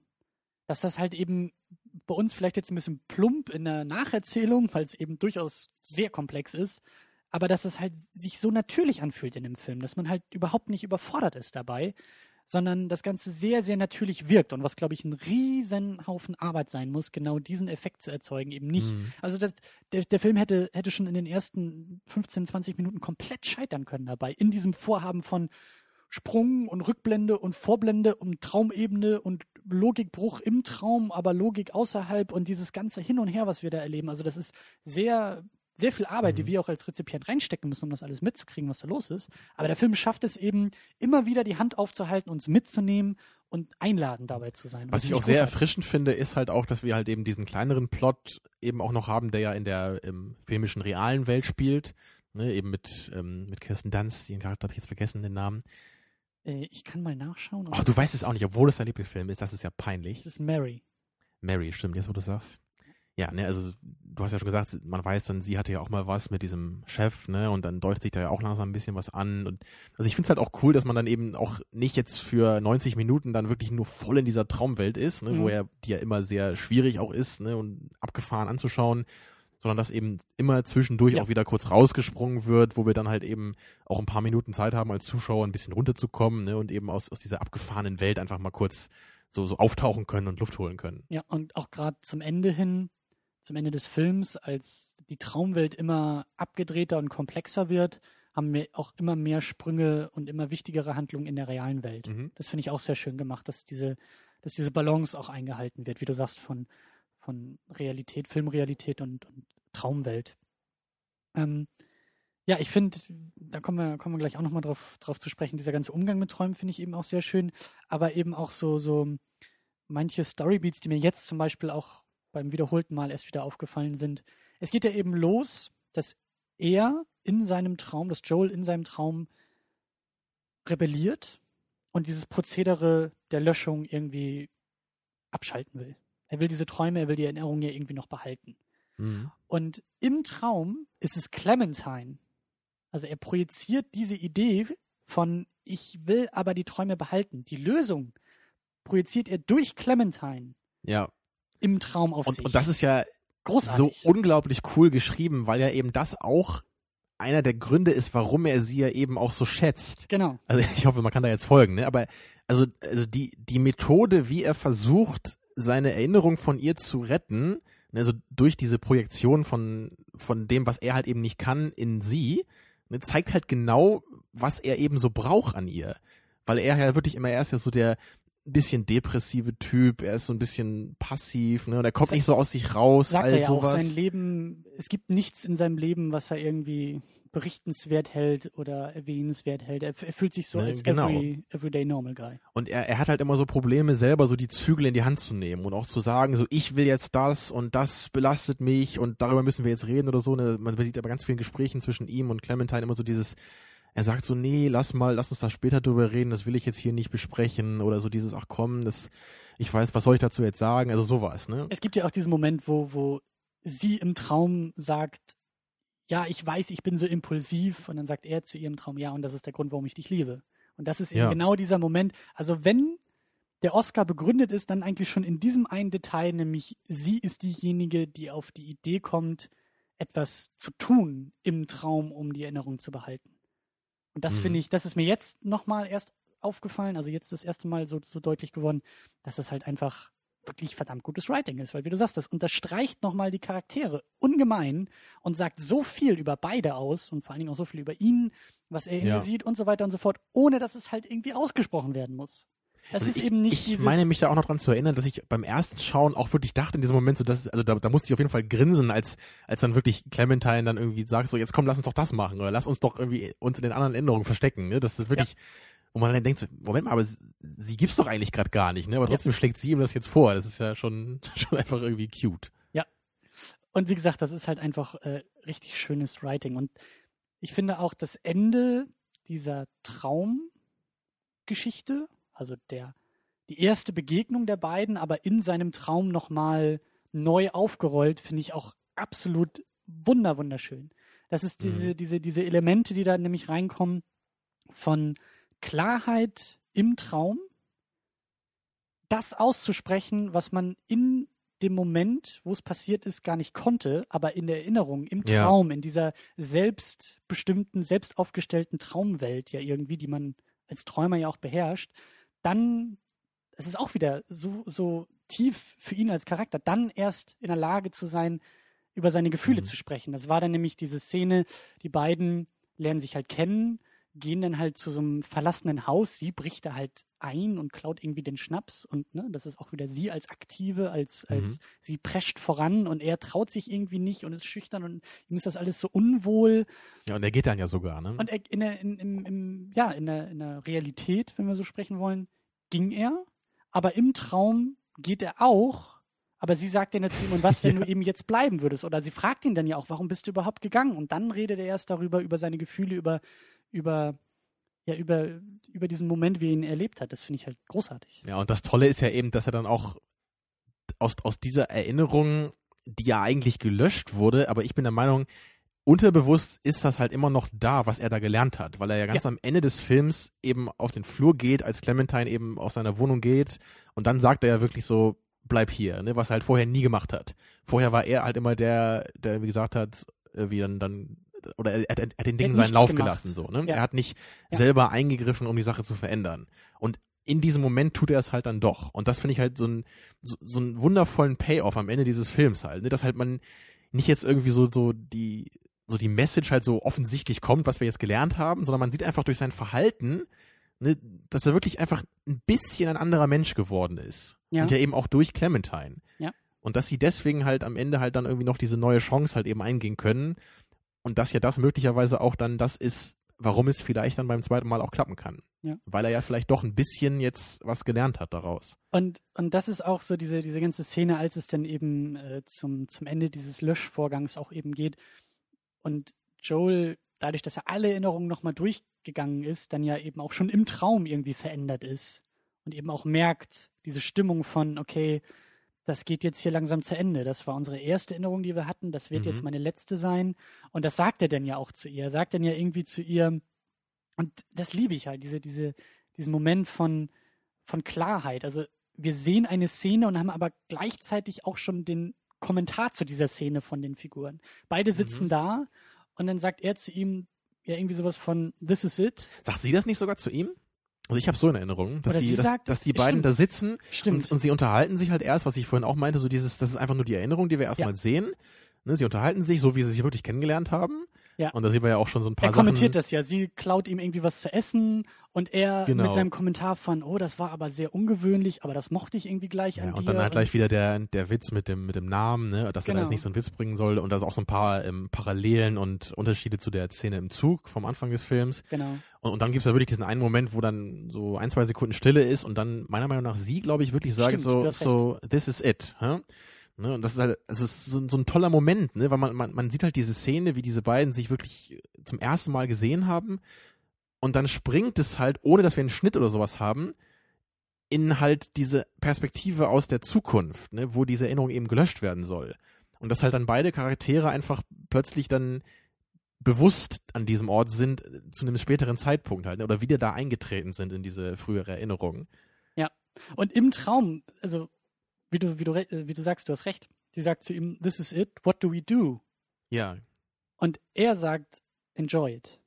Und dann Mhm. sehen wir halt, wie die beiden zu diesem Haus rennen, wie die sich das Haus sich um die beiden auflöst und zusammenfällt und zusammenbricht. Und er dann erst in der Lage ist, über diesen, über diesen, diesen, über diese erste Begegnung offen zu sprechen. Und dann sagt sie ja im Traum, trifft mich in Montauk, was dafür sorgt, dass beide tatsächlich dann in der realen Ja. Welt nach der Löschung. das ist dann dieses so Unterbewusste so, ne? Die Erinnerung ist vielleicht gelöscht, aber das Großartig. ist so ein, so ein starker Moment für ihn, dass der einfach über die normale Erinnerung halt hinausgegangen ist. Ja. Und dass er immer noch irgendwo ganz tief in ihm drin ist und dass er dann sich plötzlich sagt so, ich muss in den anderen Zug steigen. Und dann haben wir eben diesen Zeitsprung und dann beide bekommen die Tapes und sehen, oh, wir waren ja schon mal zusammen und hier wurde was gelöscht. Und ich finde es halt auch einfach so wunderbar, wie du diese Szene auch schon beschrieben hast. Er ist dann derjenige, der aktiv wird und sagt, hey, lass uns es trotzdem nochmal versuchen. Mhm. Und der letzte Satz des Filmes ist halt von beiden, der halt immer wieder hin und her geht, ist einfach nur okay. und beide lachen dabei und das hat so diesen, diesen bittersweet Moment. Ja. Auch wieder Checklist. Mag ich auch Mhm, sehr gerne bei mhm. sowas. Gerade bei solchen Liebesgeschichten. Und ähm, ja, einfach ein, ein wunderbares Ende, was irgendwie viel mehr, dieser ganze Film sagt für mich viel mehr über das Thema Liebe und Beziehung aus, als dieses Feel Good, Happy End, Schnulzen-Film wie ähm, The Notebook. The Notebook. Dankeschön, ja. Also diese, ich habe das Gefühl, dass diese, diese Melancholie und Ehrlichkeit in so, einem, in so einem Liebesfilm bei diesem Thema, zumindest bei mir, viel, viel besser funktioniert. Das sind halt vor allem hier auch zwei Charaktere mit Ecken und Kanten, Ja. die bei weitem keine, äh, in Anführungsstrichen, perfekten Menschen jetzt irgendwie sind, sondern das sind glaubwürdige, glaubwürdige Charaktere. Das sind Menschen, die halt Probleme haben, aber natürlich trotzdem irgendwie einfach sehr stark sich ineinander verlieben können. Und, und da man halt eben im Laufe des Films ein immer besseres Gefühl für diese beiden Charaktere bekommt, kann man halt auch wirklich mit denen mitfiebern. Und das bedeutet halt eben auch was, wenn sie sich trennen oder wenn sie zusammenkommen. Und bei The Notebook waren das halt einfach Charaktere, die so, wie sagt man, die sind halt so, so glatt, ne? Das haben wir damals ja auch gesagt. Mhm. So, so ohne Fehler und, und, und Ryan Gosling, so der, der starke, schweigsame Mann, so der Idealtyp der Frau, so äh, vielleicht, ne? Also das ist, Ich glaube, da, das da liegt fühle ich einfach nichts. ich glaube, das liegt auch daran, dass wir hier die beiden Figuren auch schon scheitern sehen und streiten sehen. Vielleicht in Mhm. umgekehrter Reihenfolge, sie streiten erst und scheitern dann auch aneinander. Und auch die Verletzlichkeit der Figuren viel, viel stärker, gerade durch Joels subjektive Wahrnehmung in den Träumen, gerade diese Verstärkung der Emotionen, die ja auch bei Träumen ähm, zu beobachten ist und auch in einem Film halt, finde ich, gerade am Ende sehr deutlich wird. Ähm, das gibt mehr. Also ich kann mich auch daran erinnern, dass das irgendwo so, so zwischendurch sie ihm vorwirft von, aber du projizierst eigentlich nur in mich rein und ich glaube, das hat sie auch gesagt, als sie sich kennengelernt hat, irgendwie dieses, ich bin nicht dafür da, um irgendwie dich hier zu retten und dich irgendwie aus, aus einem langweiligen Mhm. Leben zu holen und er das aber wahrscheinlich doch auch in ihr gesucht hat und sie wahrscheinlich dann im Umkehrschluss mit seiner langweiligen Art vielleicht manchmal Ja. unterfordert war und das ist halt auch wichtig.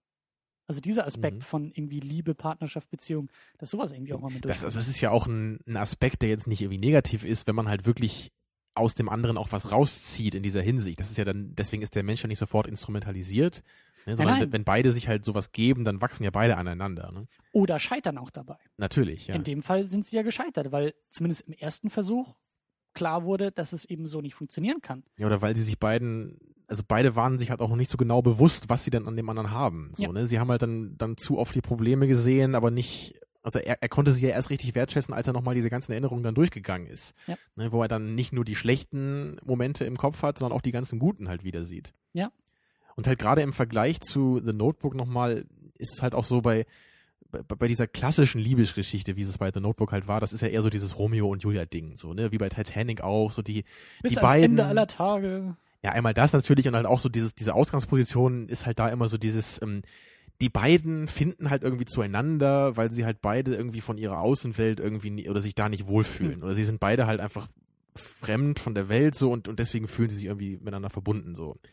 Und, und das ist mir einfach immer so ein bisschen zu wenig. Oder das, das ist auch so, so unpersönlich, wenn man halt nur, oder wenn bei The Notebook, wenn die, wenn die Lady da halt einfach nur au- aufgrund ihrer, ihrer verkrampften Familienstrukturen da halt irgendwie rausbrechen will und deswegen dann halt im Grunde irgendjemanden nimmt, der halt nicht in dieses ähm, Klischee-Ding halt fällt für sie. Mhm. Und hier ist es ja wirklich so, dass halt Joel und Clementine einfach beide, einfach weil sie so wie, so sind, wie sie sind, einander brauchen Mhm. und einander halt eben so viel geben können.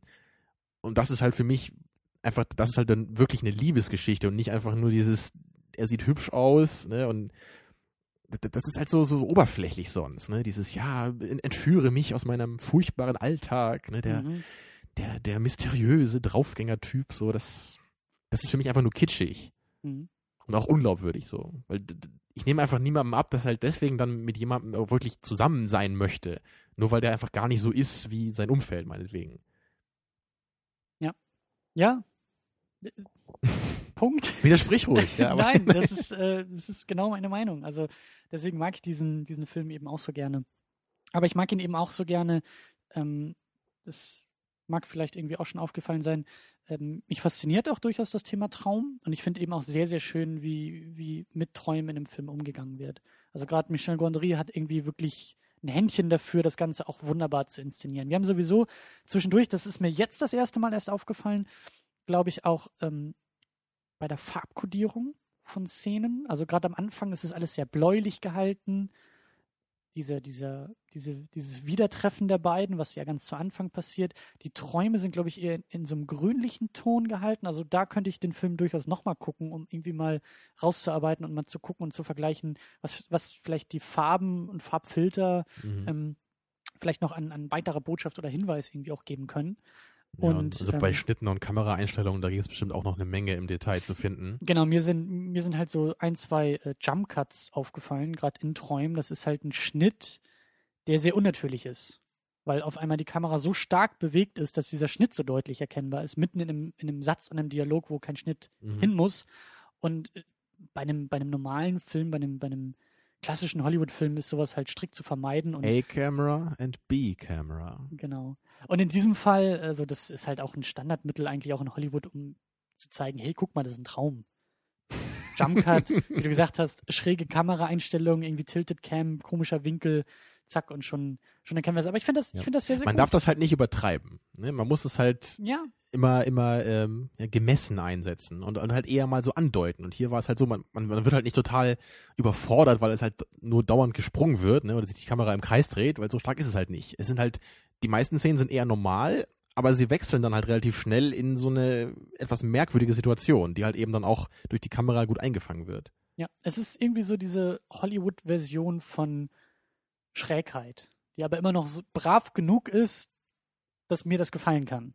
Mhm. Also ich glaube, äh, also ich sag ja, dieser, dieser Science of Sleep, der, ich glaube, aus dem Jahr 2007, 2008 ist, ich bin nicht, ich habe ich hab jetzt nicht vorher nochmal nachgeguckt, aber ich kann mich dran erinnern, wie ich den damals, ich habe ihn einmal gesehen im Kino, weil ich kurz vorher erst hier Eternal Sunshine entdeckt habe und mir dachte, geil, Gondry, nochmal das Thema Träume, natürlich sitze ich da in der ersten Reihe und ich war eher überfordert, weil das Also halt wirklich... hat der eher was Surreales, der Film. Oh ja, oh ja. Also das, ich kann mich nicht daran erinnern, dass da so eine klare Geschichte, so eine klare Moral erkennbar war, sondern dass das alles irgendwie doch noch abgedrehter war als hier. Ähm, aber vielleicht sollte ich den auch noch mal wieder schauen. Ja, Surrealismus ist auf jeden Fall ein interessantes Thema. Da habe ich auch äh, vor einigen Tagen und Wochen bei uns in den Kommentaren mit Jacker fleißig drüber diskutiert. Ja. Ne? Hast du vielleicht auch mal überflogen? Ja. ja ich lese alles in den Kommentaren, Ah ja, das ist gut. Du. Admin hier, ne? natürlich.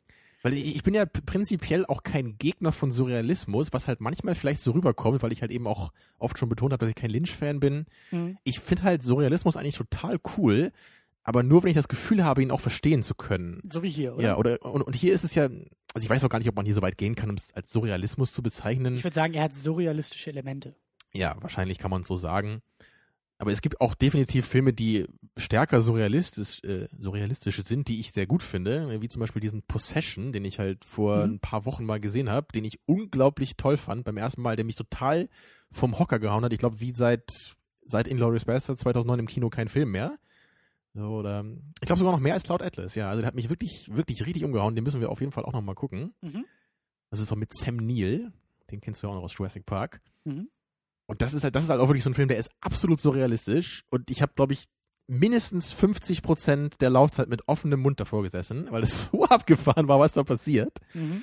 Und äh, ich will das jetzt auch gar nicht so groß spoilern, aber ich bin auf jeden Fall ähm, also I'm looking forward, ja, um diese Surrealismus-Thematik nochmal aufzugreifen, Mhm. so in Zukunft. Also auch bei äh, das ist halt immer die Frage bei diesem Science of Sleep, da meinst du ja anscheinend, ne, so, du, du verstehst gar nicht mehr, was das, was das soll. Also, oder, oder du, du ist- weißt gar nicht mehr, wo das hinläuft und du hast irgendwie keinen Anker mehr, ne, wo du dich festhalten kann, Ja. kannst als Zuschauer. also so habe ich den Film zumindest in Erinnerung. Ich habe dieses Mhm. Gefühl der Verwirrtheit überwiegt. Ja, ich, ich wollte halt nur sagen, weil das ist halt, wenn ich das Gefühl habe, dann mag ich Surrealismus wirklich überhaupt nicht. Mhm. Und wie halt bei diesen, bei so einem klassischen, diesem Kurzfilm, so ein andalusischer Hund, das ist halt für mich wirklich überhaupt nichts. Weil da, das ist für mich so willkürlich, dass, dass ich da im Grunde nur null Punkte für geben würde. Ja, und, und ähm, weil du Inception auch schon, auch schon erwähnt hast, ich kann mich daran erinnern, dass Inception auch damals durchaus kritisiert wurde, dass der eben so brav ist, dass der eben nicht mit abgefahrenen Traumideen und Elementen und Jump Cuts und Inszenierung arbeitet, wie jetzt meinetwegen Eternal Sunshine. Aber, also, wenn wir so ein Spektrum aufmachen, ist für mich Eternal Sunshine im Umgang mit Träumen halt perfekt. Inception ist ein bisschen analytischer, würde ich sagen, und entfernt sich sehr schnell von dieser Prämisse und von den Möglichkeiten. Am Anfang wird es ja ein bisschen angedeutet und da Mhm. klappt sich die Welt zusammen und als ihr die ganzen Regeln erklärt werden, da, da geht es ja mal ins Abgefahrene. Aber Nolan reduziert das ja ganz schnell wieder und sagt, okay, das sind die Regeln und im Endeffekt sind sie fast genauso wie in der realen Welt. Du musst ein paar Sachen Ja. beachten, fertig. Aber da muss ich schon sagen, also ich habe es dann lieber ein bisschen zu brav als zu abgedreht. Ne? Weil ich will eigentlich bei Mhm. einem Film, ich kann das wirklich so sagen, ich will Dito. einen Film immer verstehen. Und ich will ihn so gut wie möglich verstehen. Ich kann mich noch erinnern an 12 Monkeys, der ja auch sehr abgefahrene, ungewöhnliche Elemente hat, Ja. die ich damals kritisiert habe, die du mir dann Genau, da ist es für mich halt auch hast. zum Beispiel so, dass der für mich da genau den, so, it hits the spot, ne, würde man im Englischen sagen. Das ist wieder genau das Level, ich weiß, worum es da geht, ich kann der Handlung folgen, ich verstehe, was das bedeutet, ich sehe Bruce Willis Charakterentwicklung und habe halt trotzdem ab und zu diese Momente, wo man halt ein bisschen, ein bisschen rausgeworfen wird halt, wo Mhm. man denkt so, boah, was passiert da gerade, ne, diese Stimme da, die dann irgendwie auf ihn einspricht, solche Sachen. Und das finde ich halt cool, das kann einen Film auf jeden Fall auch bereichern. Aber es darf halt nicht einfach nur so ein völliges All over the place sein. Das stimmt schon. Ähm, Ja, und Eternal Sunshine ist für, hat für mich, trifft für mich diesen Ja. Spot. Und da, da bin ich genau bei dir. Das ist für mich hier auch genau die richtige Dosis, ne, mit, wie ich ja auch vorhin betont habe, man wird immer wieder kurz rausgeholt als Zuschauer in die reale Welt, wo es alles ein bisschen sanfter zur Sache geht und die Träume fangen meistens relativ bodenständig an und entwickeln sich dann in eine abgedrehtere Richtung, sodass man immer folgen kann, dass man Mhm. versteht, was gerade passiert und dass das somit halt eben auch, somit hat es auf mich halt eben auch eine Wirkung, weil ich habe das Gefühl, der, der Film nimmt mich an die Hand. Der Film geleitet mich durch das, was passiert und er, er, er dringt nicht einfach nur so auf mich ein, so mit, mit, mit all seiner Wucht und ich muss irgendwas daraus machen. Und das meine ich ja, das ist für mich eben auch dieses gute Writing dahinter. Das, Mhm. ähm, ich war nicht einmal überfordert oder so überfordert, dass ich den Film eigentlich ausmachen will, sondern ne, man muss ein bisschen dabei bleiben, aber es ist halt nicht keine Raketenwissenschaft und kein, weiß ich nicht, was hast du immer? Du hast immer irgendwie für, ab, für abgefahrene Kunstwerke hast du doch immer irgendwie so ein Guck mal, Was? fün- 500 Wochen lang nicht aufgenommen und schon vergesse ich, was Ich sag was Tolles sonst. ja, äh, Das will ich jetzt aber auch immer? wissen. Äh, Kartoffelsalat sagst du, glaube ich. Ja, immer Kartoffelsalat, so, sage so ich nichtssagende Kunst einfach. Ich meine, wahrscheinlich versteht auch nie einer, wenn ich das sage. Aber für mich ist das immer, also, weiß nicht, ich, ich, ich assoziiere dann immer damit, wenn irgendwie einer sagt, so, dass, dass diese ganzen abgefahrenen Elemente, die haben alle eine Des Bedeutung. Kartoffelsalats, die Gurken da drin, die Kartoffeln, die Mayonnaise. Genau, und das ist für mich immer so das etwas. Beispiel für, als ob man versuchen würde, den Kartoff- die Zusammensetzung von Kartoffelsalat so, so darzustellen. Ne? Also die, die perfekte Mischung aus diesen Gurkenstücken und den Kartoffelstückchen innerhalb dieser leckeren Remouladensoße, was den Kontrast der einzelnen Elemente perfekt darstellt. Die Remouladensoße steht ja auch für etwas, Tamino. Sie steht für den Schmerz. Den Ja, also, Schmerz des also in, Alltags. in meinem Kopf denke ich immer daran. Also für mich Ja. ist das genau immer, wenn jemand versucht, so ein extrem abgefahren surrealistisches Kunstwerk so zu erklären, dann nicht immer so, ja, dann kannst du mir auch versuchen, die Zusammensetzung von Kartoffelsalat zu erklären. Und schon haben wir den nächsten DVD-Quote. Eternal Sunshine of the Spotless Mind ist kein Kartoffelsalat. Tamino Mood, Second Unit. Und da kommt irgend so ein, so, ein, so ein Typ mit so einer Packung Würste und sagt, ah! genau das. Ähm, okay, ich, irgendwie müssen wir diesen Bogen nochmal zurückschlagen. Äh, wir wollten nämlich noch ein wenig über ja diesen Film und auch diesen, diesen Status des Filmes für mich und ja, dieses Genau. Label Lieblingsfilm wollten wir irgendwie auch nochmal aufgreifen. Also zum einen ist es für mich eben so schön, äh, hatten wir auch schon angedeutet, dass das Thema Liebe, dass es ist irgendwo auch ein Liebesfilm, der aber auch eine Moral vertritt, die eben nicht Happy End ist oder so, sondern, sondern eben auch ähm, für mich mehr, mehr hat, nämlich diese, diese, dieses Plädoyer für Erinnerungen, für Träume, für schmerzhafte Erfahrungen, die irgendwie auch wichtig sein können fürs Leben und auch für Veränderungen sorgen können im Leben, so wie halt eben bei Joel, der sich dann ja am Ende dann aktiv Genau. für etwas mal Ja, entscheidet. das in ist definitiv für mich halt, wie ich ja auch immer sage, ein Zeichen für ein gutes Drama, dass eben diese Ambivalenz dabei ist. Ja. Dass wir, wir sehen die guten Seiten, wir sehen die schlechten Seiten und halt auch innerhalb von Charakteren. Ja, und das ist auch so ein Film, deswegen auch wieder vielleicht die Checklist, ein Film, der perfekt auch für diese Sendung ist, mit dem wir einfach arbeiten können, mit dem wir diskutieren können, mit dem wir auch über diese Themen, also er, er deutet Themen des Lebens auch irgendwo an. Ähm, wir können mit dem Film einfach auch philosophieren und diskutieren und fragen, was für ein Bild von Liebe macht dieser Film auf? Kann ich was für mich irgendwie auch noch für mein Leben da rausziehen? Und ähm, ich meine, gut, ja, ich mag hier irgendwie Comicfilme und Superman und Iron Man und sonst was, würde jetzt aber nicht unbedingt sagen, dass diese Filme auch für so etwas in diese Kategorie fallen, wie eben dann doch so diese absoluten Lieblingsfilme, bei denen ich das Gefühl habe, die bereichern mich. Die bereichern auch mein Leben. Ah, ja, ich, ich krieg's kaum über die Lippen, aber ich muss natürlich auch sagen, dass halt die meisten Schwarzenegger-Filme wahrscheinlich so auch so sind, wie du das gerade so beschrieben hast bei mir. ne? Dass die halt auch, ich mag die richtig gerne, aber wenn ich jetzt auf die einsame Insel müsste mit dem Flachbildschirm und dem Blu-ray-Player, Mit dem Atomkraftwerk, um Ja, das zu. dann würde ich vermutlich dann auch eher natürlich irgendwie Apocalypse Now und Seven mitnehmen, als dann irgendwie Total Recall. Also du bist der Meinung, dass Schwarzenegger nicht unbedingt für Lektion des Lebens steht. Peripher. Obwohl man immerhin bei Conan lernen kann, wenn ein Kamel dich anmacht, dann schlag zurück. Das, äh, Dromedar, glaube ich. Dromedar. Ähm, wir, wir wir reden immer schon so, als wären, wir, als wären wir fertig, aber wir sind noch gar nicht fertig. Wir haben noch ein paar Minuten, glaube ich. Ne? Wir müssen noch ein paar Minuten hier das abschließen. Wir, wir müssen noch ein paar Minuten hier füllen, ja. Das, Ja, äh, also, fertig sind wir noch lange nicht hier. Also, oh, ha- hattet ihr da gerade schon die Hand auf dem Ausknopf? Ich glaube, es geht los hier. ja. Ähm, ja, äh, was ich eben noch fragen wollte, nämlich ähm, im Vergleich nochmal zu 500 Days of Summer, der ja Mhm. auch einer deiner absoluten Lieblingsfilme ist, ne, auf einem ähnlichen Level. Da würde mich interessieren, wie du die beiden so, so persönlich so einordnest. Kannst du da sagen, ob du da einen ein bisschen besser findest? Oder also ich kann nämlich schon für mich sagen, dass ich Eternal Sunshine schon noch eine Ecke besser finde als den 500 Days of Summer. Einfach so aus, aus mehreren Gründen, glaube ich, weil ich, ich meine, du bist ja ein großer Joseph Gordon-Levitt-Fan, ne? Aber ich fand zum Beispiel der, der 500 Days of Summer, der hatte schon so ein paar ein bisschen kitschige Momente, fand ich. So, also, Mhm. wo er da einmal so über die Straßen läuft und dann irgendwie die Vögel, diese CGI-Vögel zwitschern oder er da am Ende in, dieser, in diesem Büro steht und dann seine komische Rede hält da vor seinen ganzen äh, ähm, Kollegen, ne, die dann mit ihm zusammen immer diese Grußkarten designen. Also ich kann auch jetzt schon mal sagen, 500 Days of Summer wird auch irgendwann mal in diese Sendung kommen müssen. Spätestens Mhm. in einem Jahr, wenn die nächste Geburtstagssendung ansteht.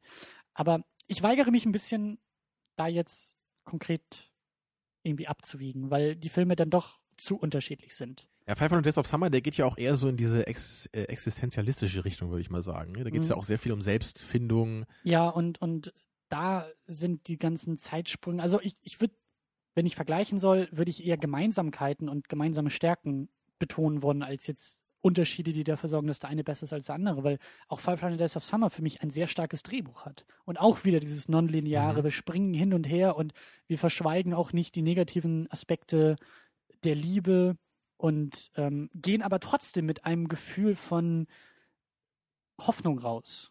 Obwohl es irgendwie so ein bittersweet Ending ist und hat, beide Filme, sehe ich aber ein großes Element der Hoffnung in beiden Filmen. Mhm. Das stimmt, ja. Und ähm, das ist für mich einfach so. Das, das zielt und landet direkt in meinem Herzen. Also, ich muss dazu ja auch sagen, ich finde den Film ja auch sehr gut. mhm. Nur halt Eternal Sunshine, der, der, der berührt mich halt noch ein bisschen stärker. Und du weißt ja, ich bin nicht so einfach zu berühren bei Filmen. Und gerade Ja. wenn es jetzt bei, bei Liebesfilmen, da, da muss schon eine Menge kommen, bis ich da wirklich irgendwie. ich, ich kann das auch sehr nachvollziehen. Ich glaube, 500 Days ist dir vielleicht noch ein bisschen zu direkt, ein bisschen zu ähm, plain spoken, ein bisschen zu deutlich mit seiner Aussage. Ich glaube auch so musikalisch war der halt auch sehr so weg von meiner Ja. Richtung. Und ich, ich glaube, du, du bist auch jemand, du, du magst, glaube ich, eher auch so dieses Setting, was so, so bei, bei Leuten spielt, die so eher in unserem, in unserem Alter sind. Ne? So Joseph Gordon-Levitt, Mhm. der spielt da ja auch eher so ein, oder Mhm. ist ja wahrscheinlich selber noch gewesen, so ein End, Ende 20er da, ne? So ungefähr, Ja, oder ja. so um die Zeit. Und das ist, ich, ich stehe halt nicht so auf diese Coming-of-Age-Dinger, so in Anführungsstrichen jetzt. Mhm. Das, das, das, ich, ich finde es meistens irgendwie so ein bisschen zu kitschig oder so ein bisschen zu aufgesetzt, weil das ist so dieses, das, das ist so die, die, das, die, das einfache Setting, denke ich immer so. Natürlich, wenn sich irgendjemand fragen muss, was er mit seinem Leben anfängt, anfängt dann natürlich ein Ende 20-jähriger Philosophiestudent. Ähm, Brauchst du noch Whisky in ja, ja, Glas, um das er ist ja alle. so, ja, stimmt. Ein Grund mehr zu Nee. weinen. Aber du hast recht, wahrscheinlich sollten wir das jetzt nicht so breit treten, weil wir den ja wahrscheinlich auch nochmal in die Sendung holen, mhm. den Joseph und seine Filme. Du freust dich jetzt schon Ja. so Ähm, mittel. Ja, aber ein, ein Punkt von der Checkliste ist ja im Grunde auch das Science-Fiction-Ding, würde ich mal sagen. ne? Du bist ja eigentlich ein Science-Fiction-Fan, Ja, ausgesprochen. ne? Du bist ja großer 2001-Verehrer, also von diesen ganz großen, reinen Science-Fiction-Filmen. Und ähm, ich weiß nicht, ob man diesen Begriff benutzt, ähm, aber ich weiß nur, bei, bei Fantasy kann man ja von Low Fantasy sprechen. Ne? Zum Beispiel, wenn du dir da Indiana Jones vorstellst, das würde man normalerweise als Low Fantasy bezeichnen. Weil es weil halt das eben nicht so weit weg von der Realität ist. Genau, es hat halt, oder, oder Harry Potter, ne? Das ist halt so eine, aber Harry Potter ist vielleicht schon schwierig, aber es, es hat halt einen Ausgangspunkt in unserer normalen Welt Mhm. und es gibt halt eben in unserer Welt noch etwas, was eben Fantasy-Element dann ist oder, oder Ghostbusters zum Beispiel. Ne? Ja. Was halt, also es ist halt nicht eine ganz neue Welt wie bei Lord of the Rings so, ne? wo, wo man halt sagt, das ist ganz klar Fantasy, ne? da gibt's halt gar nichts und das spielt äh, auf irgendeinem magischen Kontinent oder was auch immer. Mhm. Und, und im analog dazu würde ich halt dann eben hier sagen, dass man vielleicht von Low Science Fiction sprechen könnte. Wo- Wogegen ich nochmal betonen muss, ich weiß nicht, ob, ob man- das so sagen kann, aber ich Den finde, es Begriff macht eben Sinn. Genau, du ich, jetzt auf den Tisch. genau, ich ja. habe den Begriff so noch nie gehört. Aber für mich würde das, glaube ich, Sinn machen hier, weil es halt eben, ne, wie wir vorhin auch meinten, dieses Science-Fiction-Element ist halt kein großes Thema in dem Film. Es wird halt benutzt und es ist halt eigentlich nur für das Resultat wichtig, was aus ihm folgt. Also wie genau jetzt diese Erinnerung gelöscht wird, ist ja im Grunde irrelevant. Es geht ja nur darum, was das halt bedeutet für Mhm. den Charakter ne, und, und was man eben dadurch durch, für diese Liebesgeschichte gewinnen kann. Also kleingeschriebenes Science und großgeschriebenes Fiction. Oh.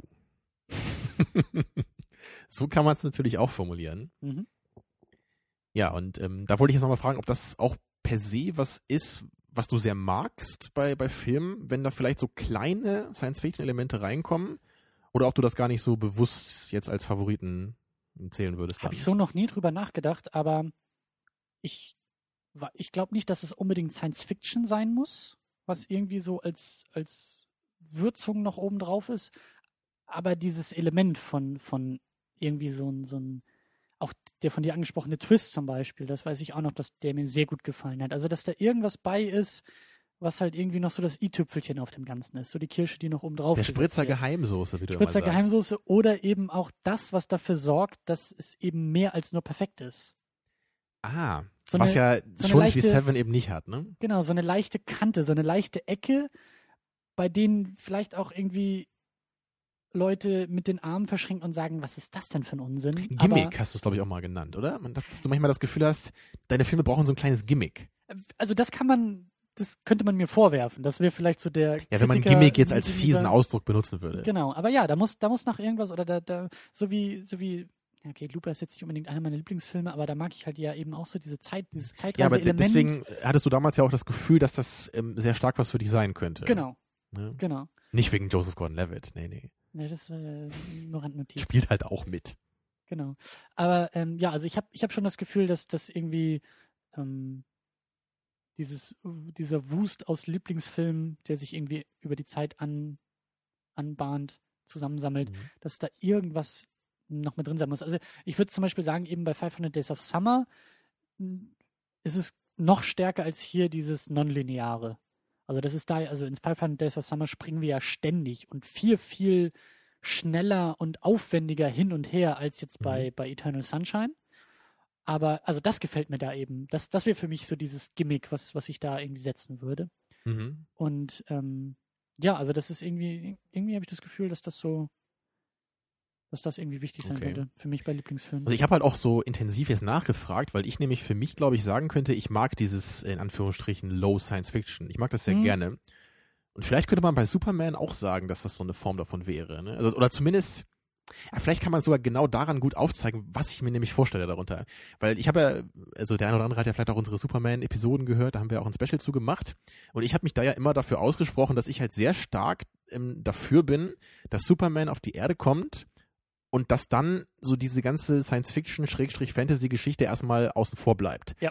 Und dass wir jetzt darauf gucken, was passiert eben auf der Welt durch Superman. dass er das einzige Science-Fiction-Element Genau. ist und bleibt. Und, und das ist halt wirklich was, was ich, glaube ich, sehr, sehr gerne mag. Weil das halt eben Ja. dafür sorgt, dass das Ganze halt nicht gleich eine völlig abgefahrene Geschichte von irgendwoher ist. Was ja, was, also was, was ja auch gut sein kann, ne? Mhm. Klar.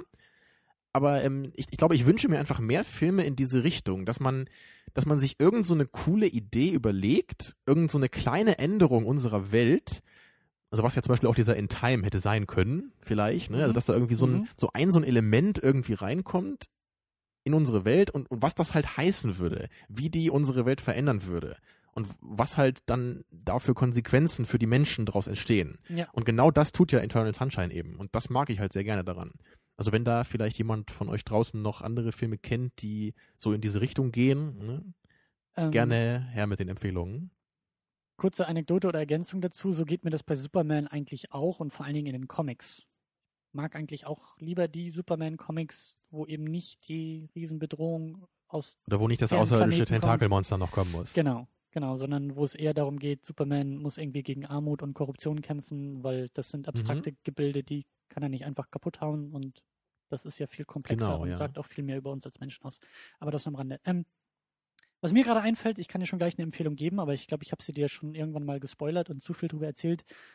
äh, Ruby Sparks fällt mir gerade ein. Das ist auch ein Film, bei dem zumindest Das war das mit dem, fast nicht spoilern, aber irgendwie Typen, dann doch. der dieses Buch schreibt und das Genau. dann so ein bisschen real wird. Das wäre ja dann eher Low Fantasy wieder. Genau, ne? da ist so ein Element Mhm. drin, wirklich so wie hier, so dieses, dieses eine Ding, was so ganz kurz aufkommt, nicht lange erklärt wird, aber passiert und ganz wichtig ist für den Film. Und dann eben auch Mhm. nicht mit irgendwelchen, oh, wir erklären jetzt und wo ist die Wissenschaft dahinter, sondern das ist halt einfach nur so ein, so ein, nettes, also Ruby Sparks ist jetzt auch nicht einer meiner Lieblingsfilme, weil der dann doch zu deutliche Schwächen noch, noch in anderen Teilen hat. Aber die Idee dahinter, und das ist auch wieder, was du gerade gesagt hast, so eine, so eine gute Idee, so ein, so ein guter kleiner Punkt als Prämisse, ähm, was, ja, also das, das kann ich unterschreiben. Das, das interessiert mich dann auch eher. So dieser kleine Punkt, an dem man sich aufhängen kann, der zumindest für, für Potenzial stehen kann. Mir fällt zum Beispiel auch gerade ein, der Film Eine Insel namens Udo. Den habe ich noch nicht gesehen. Das sagt mir gar nichts. Das ist ein deutscher Film mit Kurt Krömer, der aber nicht irgendwie Kurt Krömer als Clown spielt, sondern das ist durchaus ein, so wie hier vielleicht bei Jim Carrey, so eine ernstere. Also er hat nicht Besetzung? seinen, seinen krassen Berliner Akzent wie sonst, oder? Ich, ich habe den Film noch nicht gesehen, Ach so. aber ähm, es ist, glaube ich, nicht unbedingt. Also er tritt eben nicht so auf als dieser Kurt Krömer und haha, guck mal, wie lustig. Ja, du bist ja großer Kurt, äh, Kurt Krömer-Fan. Ich finde Genau. ihn ja eher ein bisschen anstrengend. Ne? Also Genau, aber Mein Herz schlägt ich- für Hennes Bender. Mal Shoutout an dieser Stelle. Worauf ich hinaus will, Ja. ist eine Insel namens Udo. Er ist unsichtbar in einer Welt, Mhm. er, also in einer normalen Welt, aber er ist unsichtbar und trifft auf einmal eine Frau, die ihn sehen kann. Punkt. Das ist die Prämisse, mehr weiß ich auch nicht von dem Film und einen Trailer habe ich gesehen, aber das ist halt auch wieder so dieses, Und sie ärgert sich, dass sie die Einzige ist, die von ihm genervt wird. äh, nee, das ist glaube ich auch mehr so Liebesgeschichte, aber halt ein Punkt, eine, eine, eine Prämisse, die du halt wirklich Elevator Pitch, die kannst du in drei Sätzen erklären und jeder versteht, was los ist und dann ist die Frage, was draus gemacht wird. Und Mhm. ähm, tja, Ja, aber mich persönlich, mich würde das mal interessieren, da mehr so, mehr so in diese Richtung zu gehen. Also Ja. Äh, man, man könnte halt eine Menge Filme aufzählen, ne, wie, wie Ghostbusters eben, die halt so, ein- so ein Fantasy-Element haben. Aber es gibt halt, glaube ich, wenige Filme, die halt wirklich dann mit diesem Fantasy-Element auch was machen. Oder nicht nur einfach das jetzt irgendwie als Adventure-Vorlage nehmen, sondern dass das halt wirklich so ein, eher auf so einer Drama-Ebene halt was tun soll, ne? Wie halt eben bei Eternal Sunshine. Ja. Und das ist halt wirklich das, was mich halt eher interessieren würde. Mhm. Ja. Ja. Ach, ich könnte eigentlich, ich könnte den Film gleich nochmal gucken und nochmal irgendwie stundenlang drüber, drüber sprechen, aber ähm, ja. Schöner Film. Wirklich, wirklich Ja, schöner und ich Film. mag ihn auch und ich habe ja auch letzte Woche schon angedeutet, also für uns beide ist es glaube ich irgendwie acht Wochen her oder was, aber für euch da draußen ist es nur eine Woche her. 800 Wochen. Genau, ich habe ähm, am Ende der letzten Episode gesagt, dass es auch für mich eine große Leistung dieses Films ist, dass er halt trotz Jim Carrey und trotz dem der, der Liebesgeschichte, die ja eigentlich im Vordergrund steht, halt für mich auch ein, naja, Lieblingsfilm vielleicht nicht ganz, je nachdem, wie weit man das fasst, Mhm. aber es ist auf jeden Fall auch für mich so ein Top 50, Top 100 Film, das würde ich schon sagen. Ja. Und dass er mich halt wirklich so stark ähm, schon vom Hocker haut, das ist auf jeden Fall nicht einfach. Ja. Und das ist, glaube ich, auch bis jetzt sonst keinem anderen Film gelungen, den man so als Liebesgeschichte taggen könnte. Ja, das kann ich auch unterschreiben. Also das ähm, ist auch einer der wenigen, obwohl eben 500 Days of Summer auch irgendwie mit, mit bei mir ziemlich weit oben spielt. Ich bin sonst auch nicht so der große Freund, der große Fan von diesen, von, von Liebesfilmen. Ähm, ich kann mir auch vorstellen, dass man den echt gut irgendwie mit der Freundin auch zusammen gucken kann. Das ist jetzt eben nicht viel Good Movie und äh, man geht irgendwie raus und sagt sich, "Ah, ist das Ja. Leben nicht ich schön? weiß ja auch noch, es ich habe den damals auch mit meiner Freundin geguckt, als wir irgendwie ein paar Monate zusammen waren. Da dachte ich auch schon so, hm, ist das vielleicht nicht so der geile Film, um irgendwie eine Beziehung anzufangen. Ich wollte gerade sagen, naja. nicht vielleicht beim ersten oder zweiten Date. Ja. Wartet lieber noch etwas, aber ich glaube schon, dass es ein Film ist. Ich sag ja, das ist ein Film, mit dem ich gerne über diese Themen auch spreche und einfach Genau. auch frage, was, was siehst du da drin in dem Film? Siehst du die gleichen Sachen wie ich? Ich sag ja, für mich ist das ein Film, der rausgeht und ich sehe riesengroß in großen Lettern Hoffnung stehen. Was mir auch ein paar Mal schon irgendwie um die Ohren gehauen wurde von, von anderen Leuten, die sagen, wie kann man denn sowas da drin sehen? Aber, und schon kann man diskutieren. Also von mir aus hätte ich das wohl nicht so formuliert, aber jetzt, wo du das sagst, würde ich absolut sagen, das macht absolut Sinn. Also und jetzt werde ich es auch denken, wenn ich an den Film denke, weil ich das jetzt von dir gehört habe. Und weil ich diesen Gedanken Mhm. bei dir eingepflanzt habe, ohne vier Traumebenen. Ja, aber ich meine, für mich, für mich hat das immer in erster Linie eher so dieses, diese Ambivalenz halt wirklich einfach toll dargestellt. Das war immer eher so das Ja. Wort, was ich halt mit dem Film verbunden habe. Ja. Ne, wirklich so diese, diese, diese tollen Momente halt eben zu haben oder halt eben auch in den schlechten Momenten, egal ob das jetzt in einer Freundschaft ist oder in einer Beziehung, dass man eben wirklich die Guten nicht aus den Augen verliert.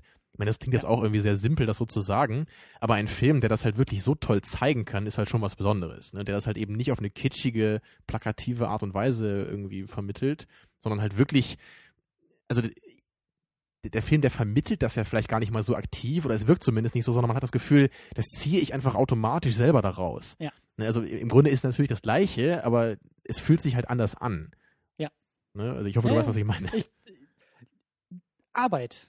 Das ist Arbeit, Mhm. Interpretationsarbeit, die wir in einem Film leisten müssen, um genau das rauszuholen, anstatt eben uns, wie du schon gesagt hast, irgendwie auch am Anfang mit dem Holzhammer Dinge einfach eingetrichtert zu Genau, das, bekommen, das sind diese, diese, wie wir immer sagen, glatt gebügelten Filme, ne, die, Ja. die, die, ähm, die, ver, die verschließen sich im Grunde durch ihre Machart einfach diesem, dieser eigenen Initiative.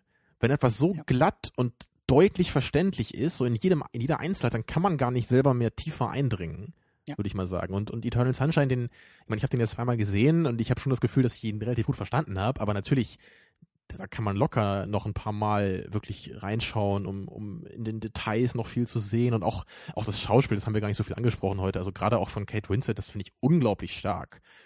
Also auch sie hat, sie hat teilweise wirklich ganz tolle ähm, Blickwechsel, so, also sehr kleine Gesten, also gerade auch in dieser Szene mit äh, Elijah Wood, dessen Namen ich auch schon wieder vergessen habe hier als Charakter. Patrick. Patrick. Mhm. Der von SpongeBob, ja? Fast. Genau, also äh, als, als er halt versucht, ne, sie da so ein bisschen zu verführen und dann sagt er ja so ein paar Sachen, ne? Und dann merkt man ganz oft, wie Mhm. sie halt erst überlegt, eigentlich gefällt mir das ja total gut, was er da sagt, aber irgendwie funktioniert das auch nicht für mich. Ja. Und da sieht man dann wirklich oft, wie, wie so durch ganz kleine Gesten, so im, im, im Mundbereich, ne, dass sich da was, was tut. Und das ist total toll gemacht von ihr. Ja. Ja, und bei Jim Carrey muss ich auch fairerweise sagen, er hat das auch gut gemacht, ne? Da würde ich ja gerne was anderes sagen, aber. Tja, ach, ich finde das immer schön, wenn du gegen deinen Willen Dinge loben musst, weil du auch du anerkennst. Ah, Selbst ich, so. ja. Gut, aber ähm, wir wollten das Ganze hier auch schon langsam wieder abschließen. Also auf jeden Fall klare Empfehlung ähm, und wie gesagt auch ein, ein absoluter Lieblingsfilm von mir. Ja. Muss man gucken, Pflicht schauen Ja. äh, für Filmfreunde, wie wir früher mal gesagt haben. Ja. ja, aber das ist auch definitiv ein Film, der gehört für mich auch zur filmischen Allgemeinbildung dazu. Ja. Ich weiß nicht, ob das so Kanon ist, also ob der, ich meine, der ist auch bei IMDb, glaube ich, in den Top 50 dabei sogar, also sehr hoch bewertet. Ja. Aber ich habe nicht das Gefühl, dass das ein Film ist, den jetzt so jeder gesehen hat, so, oder den ganz viele Leute kennen. Glaube ich auch nicht. Also Und das ist jetzt kein Pulp Fiction oder The Big Lebowski, obwohl Pulp Fiction ist natürlich. Inzwischen you- bist du ja eingeweiht, ja, I see ja. what you did there. Ja. Mhm. Mhm. Auf jeden Fall kompromisslose Empfehlung von uns beiden. Ja. Genau. Auf jeden Fall. Ja, und damit, hui. Ja, damit schon, geht's wir- weiter mit den kompromisslosen Empfehlungen, würde ich sagen, nächste Woche. Und ich versuche einen Kompromiss vorzuschlagen bis nächste Woche und auszuarbeiten. Ja, ja. ja, nächste Woche könnte es sogar sein, dass wir ein, ein bisschen mehr hier streiten als heute, weil heute waren wir uns relativ einig hier. Wir finden beide super gut den Film. Aber nächste Woche gucken wir Blade Runner. Einen meiner absoluten Lieblingsfilme, auf jeden Fall Mhm. in der Top 10 bei mir. Den kennen wir beide. Ich kenne ihn sehr, sehr gut. Bis ins kleinste Detail, möchte ich von mir behaupten. Mhm. Und du hast Wunderbar. ihn auch schon anderthalb Mal oder so gesehen. ähm, ja, ich habe. Ach, Du bist ja, wir. du, du bist ja der, der, der, ähm, der Typ für das halbe Anschauen immer, ne? Das hatten wir bei, bei, bei Pulp Fiction, bei Indiana Jones. Immer mal Nein. so dieses, ja, ich bin eingeschlafen, ich habe umgeschaltet, ich habe zu spät eingeschaltet. Nein, also diesen Stempel möchte ich mir auch im neuen Lebensjahr nicht aufdrücken lassen hier. Ähm, das sind alles Zufälle. Also ich habe auf jeden Fall, ich habe Blade Runner gesehen, ich habe, ich weiß nicht mehr, da gibt es ja irgendwie auch 12 Millionen Cuts vom Mhm. Director's Cut und Extended Cut und Normal Cut und Ja. irgendwas Cut. Ähm, aber, also ich, ja, ich habe ihn gesehen. Ich bin, ich weiß nicht, ob wir, ob es kontrovers zur Sache geht. Ich freue mich auf nächste Woche besonders deshalb, weil ich möchte, dass du mir dann auch erklärst, warum der Lieblingsfilm ist. Ich glaube, dass ich den Film zu großem Teil vielleicht auch gar nicht verstanden habe. Dass ich, Ich hatte auch das Gefühl, ich glaube, du hast mir damals auch davon erzählt, als du den Film mal gesehen hattest. Ich glaube, du hast ein bisschen so, vielleicht auch unterbewusst einfach so falsche Dinge erwartet. Also falsch in Anführungsstrichen oder andere Ja. Dinge erwartet. Ja. Du hast vielleicht einfach einen anderen Film sehen wollen und Ja. deswegen vielleicht hat, hat der Film vielleicht nicht so viel für dich gemacht, was er eigentlich hätte machen können. das kann ich jetzt schon unterschreiben, dass ich eher verwirrt war aufgrund des Filmes, den ich gesehen habe. Und ähm, aber ja auch lustig, weil Blade Runner damals, als er ins Kino kam, ja auch sehr, sehr kritisiert wurde und erst im Laufe der Jahre und der ist auch ziemlich gefloppt, glaube ich, sogar am Anfang. Genau. Ne? Aber Ja. ähm, vielleicht werden wir ja so diese Entwicklung der letzten Kino-Jahrzehnte auch nochmal. in deinem Charakter erkennen, ja. Genau, nochmal Du nachstellen. startest als absoluter Flop nächste Woche und am Ende der Woche, äh, am Ende der Episode bist bin du ich dann das ein Meisterwerk. das charakterliche Meisterwerk. Ja. Ja. ähm, genau, aber das, das sind die Hausaufgaben zum nächsten Mal. Genau, Blade. Runner. Sollte es noch jemanden geben, der Blade Runner nicht gesehen hat, Haben- der haben hole das schon- bitte nach. Haben wir schon, weißt du schon, welchen, welche Version wir gucken werden? Wir gucken den Director's Cut. Mhm. Den habe ich auch auf DVD. Ich habe diesen Ultimate Cut auch noch nie gesehen, aber ich habe gehört, dass es wohl auch nicht so wichtig ist, den zu gucken. Das Also können das- wir bis nächste Woche ja vielleicht nochmal noch mal Also wenn man jetzt fies wäre, könnte man sagen, dass das eher so Unterschiede sind, wie George Lucas bei den Star Wars Dingern gemacht hat. Also das wurde halt eher so hier und da so ein bisschen noch was geändert, aber es ist nicht irgendwie Mhm. nicht ein gravierender Unterschied oder nicht ein Alternative Ending wie bei The Abyss oder so. Also es ist Also Harrison Ford schießt auch in Blade Runner zuerst. ja des Öfteren, ja. Okay. Also ich, ich glaube, es gibt einen größeren Unterschied vom Director's Cut zur Kinoversion, aber also ich glaube, mit dem Director's Cut da fahren wir ganz gut. Sehr schön. Ja, ich hoffe, ich kann dir den Film dann äh, näher bringen. Das hoffe ich auch. Ja. Ansonsten geht's halt kontrovers zur Sache, ist auch schön. Genau. Dann sehen wir uns nächste Woche. Und Christian, es wäre natürlich gut, wenn du deine Erinnerungen an Blade Runner löschen könntest, damit du dann wieder völlig vorurteilsfrei an den Film gehen kannst. Das ist der Plan bis zur nächsten Woche, ja. Ähm, ihr findet uns, diesen Beitrag, alles weitere, secondunit-podcast.de. Da wird kommentiert und da werden auch Erinnerungen gelöscht. Tja, bis nächste Woche. Vergesst uns nicht. Bis dann. Ciao.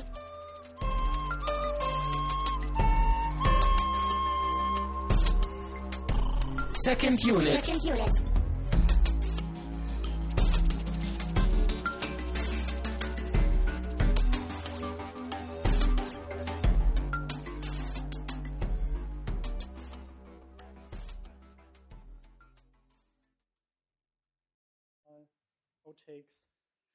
So.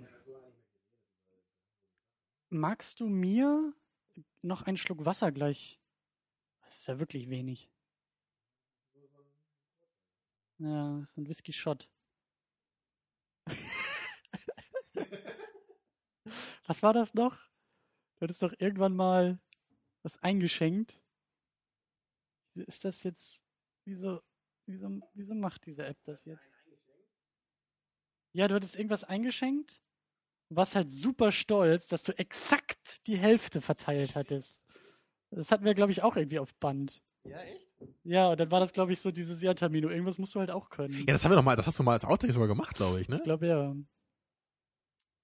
Oh Mann, Ach, ich finde das ja so cool, dass wir inzwischen das schon so lange machen, dass wir gar nicht mehr wissen, was wir alles gemacht haben. ja, und vor allen Dingen auch, dass wir gar nicht mehr wissen, was wir schon getrunken haben. Ja, und letztes Mal dachte ich auch schon so, wow, wir sind ja bald schon wieder bei, bei Jahresrückblick hier angekommen. Ne, habe ich mir, hab ich mir schon. nachts Ja, im Bett schon überlegt, hier, ja, Schweißgebadet aufgewacht. Oh mein nee, Gott. nee, Was sag ich denn dann Das war mein da? Lieblingsfilm in diesem Ja, Jahr. und dann fing das an mit Django Unchained, da war ich noch so enttäuscht, weil irgendwie, der Film war nicht schlecht, aber im Vergleich zu den anderen Tarantino-Filmen, na, ne, und, und dann war ich schon mitten dabei, die Sendung zu planen plötzlich. Du bist einfach schweißgebadet aufgewacht. Ja, ja. Tarantino! Ja. Oh Gott, ist 2013 ja schon vorbei? Wir haben den Jahresrückblick gar nicht gemacht, oh mein Gott! Ich habe übrigens, das habe ich dir noch gar nicht, stimmt, ich, wir müssen ja eh noch die, die Sendung ähm, selber kurz mal durchgehen.